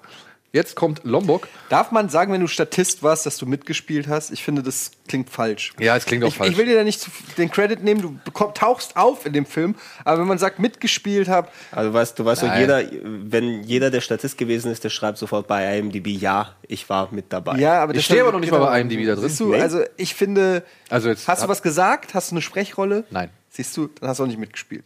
Ja, okay. Ich war nur ein kleiner Teil dieses Films und war da. Aber nichtsdestotrotz, ähm, Was ja toll ist, ne? ja. ja, Jo. ist doch schön. Ja, ist auch schön. Ja. Du und Gunnar auch. Genau, Gunnar und ich. Und es war ja auch am Set, das war richtig geil. Und natürlich war die Angst groß, dass die Fortsetzung echt böse in die Hose gehen kann. Wir haben ja damals auch nicht viel mehr gesehen als diese eine Szene, für die wir da, da waren. Aber ich finde, alles in allem ist Lombok echt gelungen. Ich habe ihn leider noch immer nicht gesehen, was echt eine Schande ist. Was ich mich nur frage, ist, war der denn erfolgreich oder ist der eher untergegangen? Ich habe, man hat irgendwie, ein Grund, warum ich ihn nicht gesehen habe, ist, dass der irgendwie, obwohl ich die ganze Story mit dir mitgekriegt habe und ja sogar Moritz bleibt treu hier war und so, ist das irgendwie so äh, untergegangen, habe ich das Gefühl. So, Ja. da, da wurde auch nicht so krass Promo für gemacht und so, ne? Weil ich meine, Lambok gilt ja schon als ein deutscher Klassiker, würde ich sagen. Ein oder? Riesenhit, ne? über, über 900.000 Leute ins Kino gelockt. So. Und äh, Lombok irgendwie so ein bisschen Ja, Radar, also ich ne? glaube, der ist nicht ganz so gut gewesen oder ganz so gut gelaufen wie äh, der erste Teil. Ich glaube aber auch nicht, dass er ganz so schlecht war. Ich glaube, der hat ein solides Einspiel gehabt. Man hätte sich von natürlich, natürlich immer mehr gewünscht. Aber. Weißt du, was ein Fehler war? Hm? Die den Lambok 2 nennen sollen. Meinst du? Ja. Bei Fuck You Goethe machen sie es doch so. Der heißt Fuck You Goethe 2. Ja. Ich, nicht, dass man die Filme miteinander vergleichen kann, aber du musst Aber den Deutschen Lombok, ganz Lombok, also. zu, zu weit. Lombok sagt nichts. Was ist Lombok? Weiß, weiß man nicht. Aber Lombok 2, ja, ja gut, das ist die Fortsetzung von Lombok 1. Weißt du, das ist einfach, du musst, äh, du Wenn musst es schon Leute, zweiten Teil gibt, muss er gut sein, ne? Ja, du musst die Leute irgendwie den kleinsten gemeinsamen Nenner irgendwie finden. So. Und dann noch ein Spruch: Lombok 2, die duften Kiffer von der Couch sind zurück oder sowas. Weißt du? Aber dann bist du ja ruckzuck bei den Klischeekiffern, die sie ja eigentlich gar nicht sein wollen. Ist ja egal, du willst ja den Film, wie der, dann der Film letztendlich ist ja egal, du willst ja nur die Leute ins Kino locken. Ja, okay. Sagen wir ihn. Also, Lombok 2 oder Lombok könnt ihr gewinnen, indem ihr uns eine E-Mail schickt mit dem Betreff Gourmet an die altbekannte Adresse kinoplus.rocketbeans.ttv. Und schreibt bitte hin, ob ihr was haben wollt. Ob ihr eine DVD haben wollt oder eine Blu-ray. Das wäre ganz hilfreich. Ja, vielen, vielen Dank an dieser Stelle. Und jetzt gucken wir uns ein paar Trailer an. Ja, come on, bring it, Alter. Was ist los? Geil. Was ist das? Paddington 2. Warum? Hast du den ersten gesehen? Nee. Den ersten musst du mit deinem Kind gucken. Wonderful. Aunt Lucy always dreamed of coming to London. Aber der kann kein Englisch. She saw this.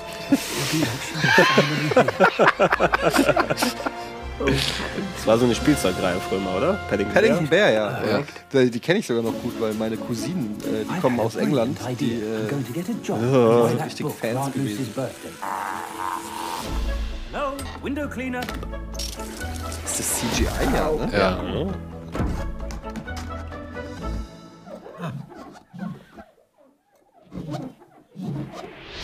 Ja, das ist immer so ein bisschen schade, ne? Auch beim ersten, der Trailer, da habe ich mir gedacht, oh, das wird jetzt so eine stumpfe, ja, so eine klassische Familiengeschichte oder Familienentertainment. Und dann erfahren wir Hugh Grant. Celebrity. or used to be. Now you do dog food commercials. This pop-up book, where on earth did you find it? Mr. Gruber's Antique Shop. Ich mag ja Hugh Grant, ne? Sag ich mir ganz ehrlich. Welchen Film war jetzt zuletzt in einer anderen Rolle zu sehen hier? Also Florence Foster Jenkins. Genau, Florence Foster Jenkins. Da fand ich ihn wirklich stark. Ja. Der Film wirkt halt so ein bisschen. Also der erste, Als hätte Wes Anderson einen Kinderfilm gemacht. So ein bisschen. Er hatte so leichten Wes Anderson-Charme. Da waren so richtig schöne Übergänge und verspielte Elemente drin. Ich hoffe, das kriegen die beim zweiten Teil auch. Oh, hier. Brandon, please. Brian. This is breaking and entering. I haven't broken anything. Where do you think you're going there? Ja gut, das könnte schon fast wieder hier, ne? Dings sein. Erinnert ein bisschen an, an Grand Budapest Hotel. Oder Garfield, der Film. marmalade. Take a seat.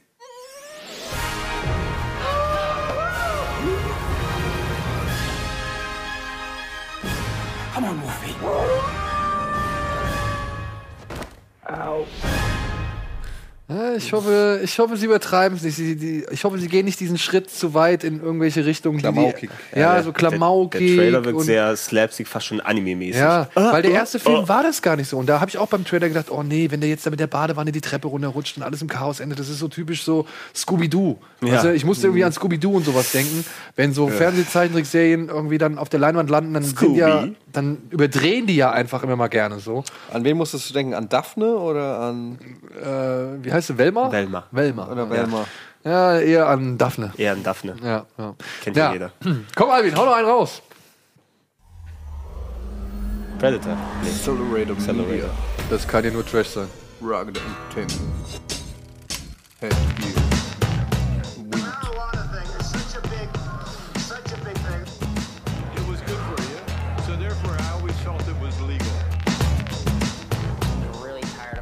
Of going to shops and Dokumentation, seeing a lot of crappy meds. So I thought I'll go my own.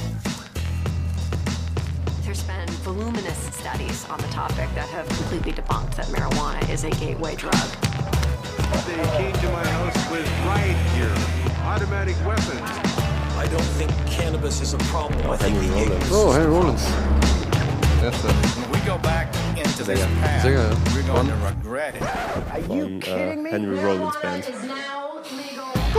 Das heißt die. Ja, jetzt ist doch in, in Kalifornien ist doch jetzt, äh, steht doch kurz vor der Schwelle, dass es komplett legal ist, ne? Also dass du aber, überhaupt äh, nicht mehr. Die sind auf jeden Fall schon wesentlich weiter. Cannabis cup with the plants all back through here. There's a reason we call it getting high. It lifts you up. Ich kann nur nicht sagen, ob es jetzt ein Documentary oder ein Mockumentary wird. Ich glaub, ich ver- verstehe noch nicht ganz, was sie einem eigentlich sagen wollen. Ja. Ach, okay, alles klar. Ah nee, das geht ja gar nicht. Good people don't smoke marijuana. Okay, ist Legend of also- 420. Ich meine, 420, da gibt es so einen schönen eines Der Tagesartikel. Chat geht gerade ab, ne? Ja, ja. Äh, da gibt es so eine schöne eines Tagesgeschichte auf spiegel.de über diese über die, Entstehung des Begriffs 420, weil die Amerikaner feiern ja immer diesen 420 Day und äh, das ist richtig geil. Ich dachte eigentlich, die versuchen mit der Dokumentation ein bisschen zu ergründen, wie das kam, weil da geht es halt um irgendwelche Studenten, die auf eine Insel gefahren sind, wo wohl eine geheime Plantage war und von dort halt immer das Zeug mit an die Uni gebracht haben und so weiter und so fort. Ist wohl nur einfach eine Dokumentation über die Grassituation in Amerika gerade. Aber gut. Ja. Immerhin. Kriegen wir noch ein paar? Immerhin ein, Ein noch, komm. Komm. Aha. Kaktus. Ach, das ist hier Lucky. Realism is the practice of accepting a situation as it is. What you're saying is what you see Oh, is ist what das sein you letzter get. gewesen? Das ist sein letzter, ja. Das ist so quasi das Vermächtnis, was er noch. Echt, echt krass, ne? Dass der kurz nach diesem Film irgendwie dann gestorben ist.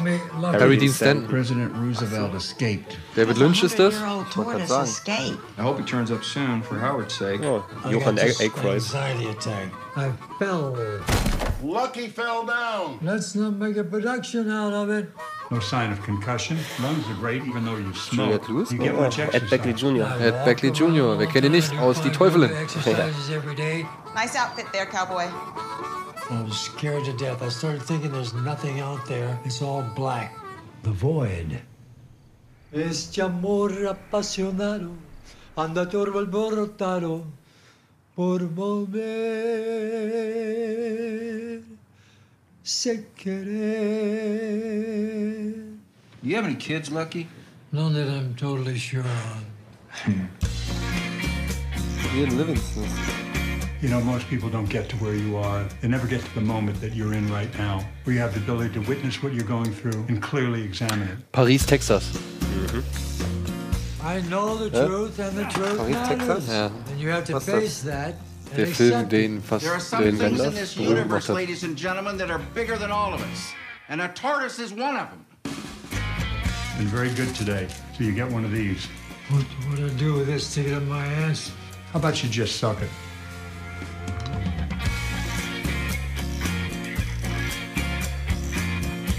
Ron Livingston. Den sieht man auch immer öfter, ne? Den Ron Livingston, oder? Also der hat jetzt so seinen, jetzt kommt so sein Hoch, glaube ich. Ja. Der macht ja schon viel oder hat schon viel gemacht, aber ich glaube, der ist. Der hat auch immer ein paar Serienflops auch immer hingelegt und so, aber die Leute mögen ihn, glaube ich. So. Aber, äh, ja. Warum Ich glaube, das ist so ein Film, ich meine, wenn du die Filme von Harry Schon Kunst, ne? Ja, schon Kunst, aber beziehungsweise ist, ist ja mehr so, ich weiß nicht, ich glaube, der ist auch nur interessant für Leute, die halt wirklich die Filme von Harry Dean Stanton kennen und den halt so als Schauspieler zu schätzen wissen. Ich glaube, alle anderen müssen den Film nicht jetzt interessieren. So. So ein bisschen Personality-mäßig, Genau. ne? Das, lass ihn mal machen. Ich glaube, ich würde da bei dem Film sitzen und wahrscheinlich so alle fünf Minuten mal wieder so eine Träne verdrücken, weil ich mir denke, auch schade, dass er nicht mehr Mhm. da ist oder irgendwie sowas. War schon immer geil mit ihm. Aber ähm, ich kann mir jetzt vor nicht vorstellen, dass das jetzt der Publikumsmagnet überhaupt wird. Haben wir noch einen? Wollen wir noch einen? Können wir noch? Abmod steht da. Abmod? Na, okay. Dann hören wir jetzt hier an dieser Stelle mal auf mit dem regulären Programm, aber. Aber? Präsentieren euch jetzt noch ein kleiner Schmankerl, denn der Gregor hat uns noch etwas mitgebracht. Genau, also wir haben ja schon eingangs erwähnt, wir machen ja jetzt jeden Tag, äh, zumindest für den Großteil des Oktobers, äh, Schocktober-Videos, Horrorfilm, Geheimtipps. Und äh, eins haben wir auch hier, den heutigen Eintrag in der Serie, nämlich es geht um die Killer Clowns from Outer Space. Genau. Und das werden wir uns jetzt gleich anschauen. Wir sagen aber erstmal an dieser Stelle Tschüss. Danke fürs Zuschauen. Danke, Gregor. Danke, Eddie. Und ansonsten geht ins Kino. Schaut auf jeden Fall Blade Runner. Und wir sehen uns hoffentlich nächste Woche wieder, wenn wir. Lasst uns ein Like da auf der Facebook-Seite. Oh ja, einen Daumen hoch. Und wenn wir hoffentlich nächste Woche auch einen tollen, tollen Gast präsentieren können. Da bin ich gespannt drauf, ob das klappt. Ansonsten, schönen Abend. Jetzt kommt eine Folge Schocktober exklusiv hier für euch. Oder dann halt auf Gregors Kanal später. Und ansonsten bis nächste Woche. Tschüss.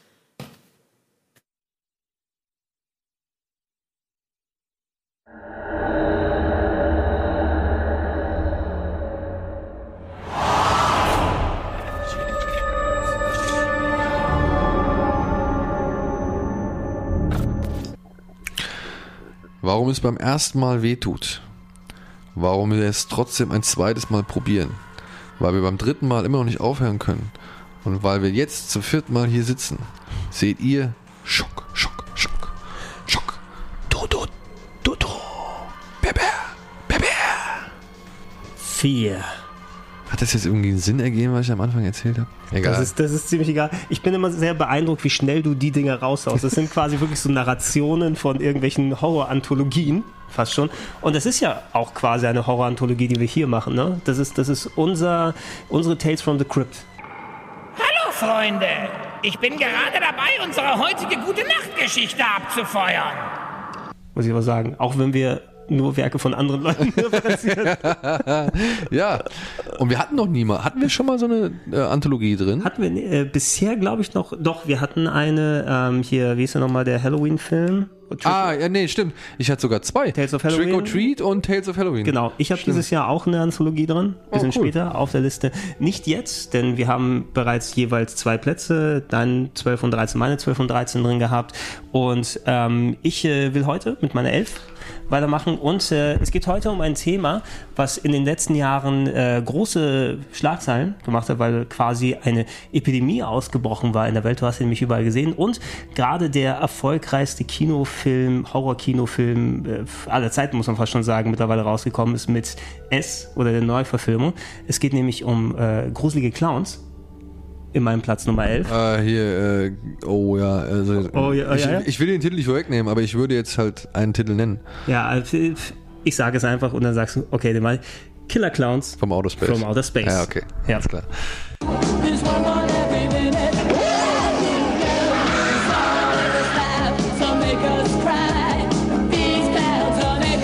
Sie hinterlassen eine Spur der Verwüstung und des Schreckens.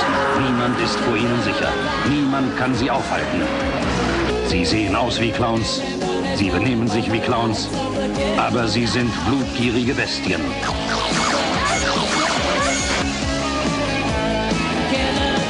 Ja. Ähm, ein bisschen mehr im Komödienfach als im Horrorfach. Äh, für mich aus so einem, aus dem gleichen Stamm geschnitzt wie so ein Film wie Attack from the Killer Tomatoes. Ne, wer den noch im, im Horror-Parodie-Genre hat. Das war so ein Film, ähm, den ich irgendwann vor vielen, vielen Jahren mal auf VHS entdeckt habe. Ne? Ein, war mir nicht bewusst, dass der existiert. Oh, was ist denn das? Klingt interessant. Ne? Mal sehen, was es ist. Und sowas habe ich nicht erwartet. Es geht in diesem Film um Killer Clowns from Outer Space. Mehr muss man nicht sagen. Und äh, so ein bisschen äh, ähm, Horrorfilm gemischt mit ähm, der Insane Clown Posse. ja, weil so sehen die Masken aus. Ja. Die diese Aliens, die wie Clowns aussehen und auf der Erde landen und dort anfangen, Leute in riesige Zuckerwatte zu verwandeln, um sie aufzuessen. Ähm, ein bisschen der Blob ist auch noch mit drin, Ja. würde ich, würde ich sagen. Und einfach abstruse Horror-Comedy. Ja. Ich glaube, das mit der Zuckerwatte, das haben sie echt sich überlegt, so von wegen, ey, wir können die nicht alle irgendwie richtig zermanschen und zer zerfetzen. Wie kriegen wir es am besten hin? Mit welchem Symbol könnten wir die Leute irgendwie in Stücke reißen? Äh, Zuckerwatte. Äh, was ich an diesem Film genossen habe, also äh, Horror Clowns natürlich, du hast in den letzten Jahren immer wieder, oh, das ist jetzt so eine Meme geworden, ne, wo die Leute draußen rumlaufen, sich als Clowns verkleiden und lassen sie sich fotografieren und auf irgendwelche. Ah, und dann diese ne, Pranks, also wo diese sich Prank, so- genau, ja, ja. Horror-Pranks oder sowas ist natürlich dann sehr vorherrschend. Jetzt müsst ihr euch vorstellen, wenn sowas passiert, ähm, Ende der 80er in einer Kleinstadt in Amerika, nur statt einer Prank sind es eben wirklich Killer Clowns from Outer Space, die in ihrem Raumschiff, was aussieht wie ein großes Zirkuszelt, landen und dann eben Menschen essen wollen, sie aber in Zuckerwatte verwandeln und sehr viel, das habe ich am Film wirklich mit am meisten genossen, sehr viel einfallsreiche Clown-Geschichten anwenden, um die Leute sich dann zu schnappen, wie beispielsweise eine Kanone, die Popcorn verschießt, ja, um die Leute damit einzufangen, oder ähm, sie anfangen, eine Gruppe von Menschen zu essen, indem sie Schattenspiele an der Wand machen und der Schatten dann anfängt zu essen und sowas. Also ähm, oder kleine kleine Gore-Einlagen, die da sind, wo einfach sich äh, eine Gruppe äh, hier Hells Angels anlegt mit einem Clown und der Clown den einfach mal die Rübe wegboxt. What are you gonna do? Knock my block off?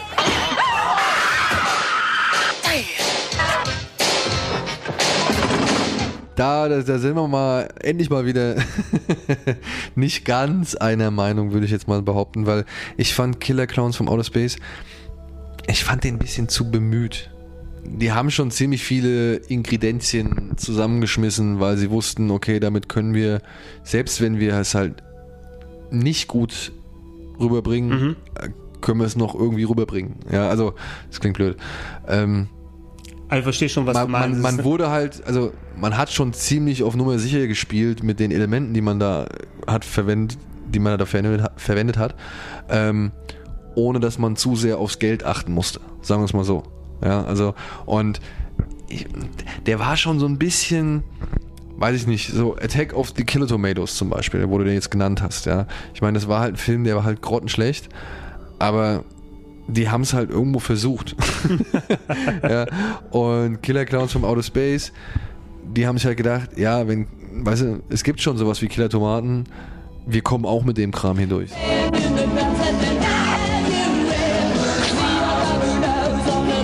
Eine ganze Stadt ist auf der Flucht vor einem Albtraum. Bizarr und bedrohlich. Sie kommen aus den Tiefen des Alls. Sie kommen, um uns zu killen. Space Invaders.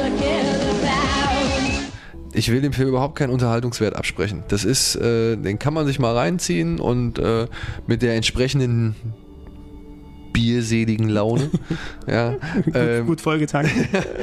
hat man da auch wirklich äh, eine Menge Spaß mit. Also ich meine hier Tim Gessler, unser Kollege, glaube ich, Mhm. der ist ja auch ein Riesenfan von dem, soweit ich weiß. Und klar, das sind ja auch, ich meine, es sind Clowns, Clowns sind scheiß unheimlich. Und äh, es ist eine Kleinstadt und es ist in den 80ern und du hast halt wirklich alle Zutaten, die du brauchst, um halt einen unterhaltsamen Abend zu haben. Aber ich fand, das war immer so, das war schon, es hatte eine kleine Spur von kalkuliert. Wenn ich den wahrscheinlich früher gesehen hätte noch, ich würde mal sagen, hätte ich den vor Monster Busters gesehen, Mhm. ja, dann hätte ich da überhaupt kein Problem mit, so, Das ist weißt du? natürlich jetzt nicht Niveau wie Monster Busters. Nein, Ja. aber du weißt, du hast was Ja. wie Monster Busters und, und dann, und Monster Busters war halt prägend. Ja, und ähm, da war Angry, an, äh, na, Killer Clowns vom Outer Space, den habe ich einfach viel zu spät angesehen, um zu sagen, okay, ich habe den so sehr in mein Herz geschlossen, ähm, dass ich den jetzt nochmal als Es richtig... ist, es ist das Konzept, also ich glaube mehr, dass da auch nicht vielleicht so ein ultrafestes Skript oder sowas dahinter stand, sondern mehr Versatzstücke und Ideen, die dann auf Leinwand gepackt wurden. Und dafür, dass der so low budget ist, sieht er trotzdem einigermaßen gut in seiner low budgetigkeit aus. Ja, der ich. also und, und gerade wenn aus einem Guss. Ja, ist der ideale Halloween-Film für Juggalos, kann man sagen. Ja, ja. Ich möchte da auch gar nicht mehr ergänzen. Also, Wie gesagt, ähm, man kann auch gerne mal ein bisschen in eine andere Richtung gehen und damit bin ich gegangen. Killer Clowns from Outer Space wollte ich immer mal wieder auf die Liste tun. Im vierten Jahr war es dann schließlich soweit. du, äh, dieser Film hat auch seinen Platz hier verdient. Das, äh, ne? Nur weil wir jetzt nicht unbedingt einer Meinung sind. Genau, nee, das ist ja auch vollkommen in Ordnung. Ihr, ihr könnt ja gerne in die Comments mit reinschreiben, wenn ihr das mal nachgeholt habt in den nachfolgenden Teilen, ob ihr jetzt äh, Killer Clowns Pro oder Killer Clowns Doppel Pro seid. Ja, das könnt ihr machen. Ich bin gespannt. total- Ich bin gespannt auch aufs Ergebnis. gespannt. Mein Platz Nummer 11. Wie hast du jetzt die 11 angezeigt? Da. Ne, so ist ab yours. So, Okay. ist Victory. 11. 11. 11. 2, 1, 1.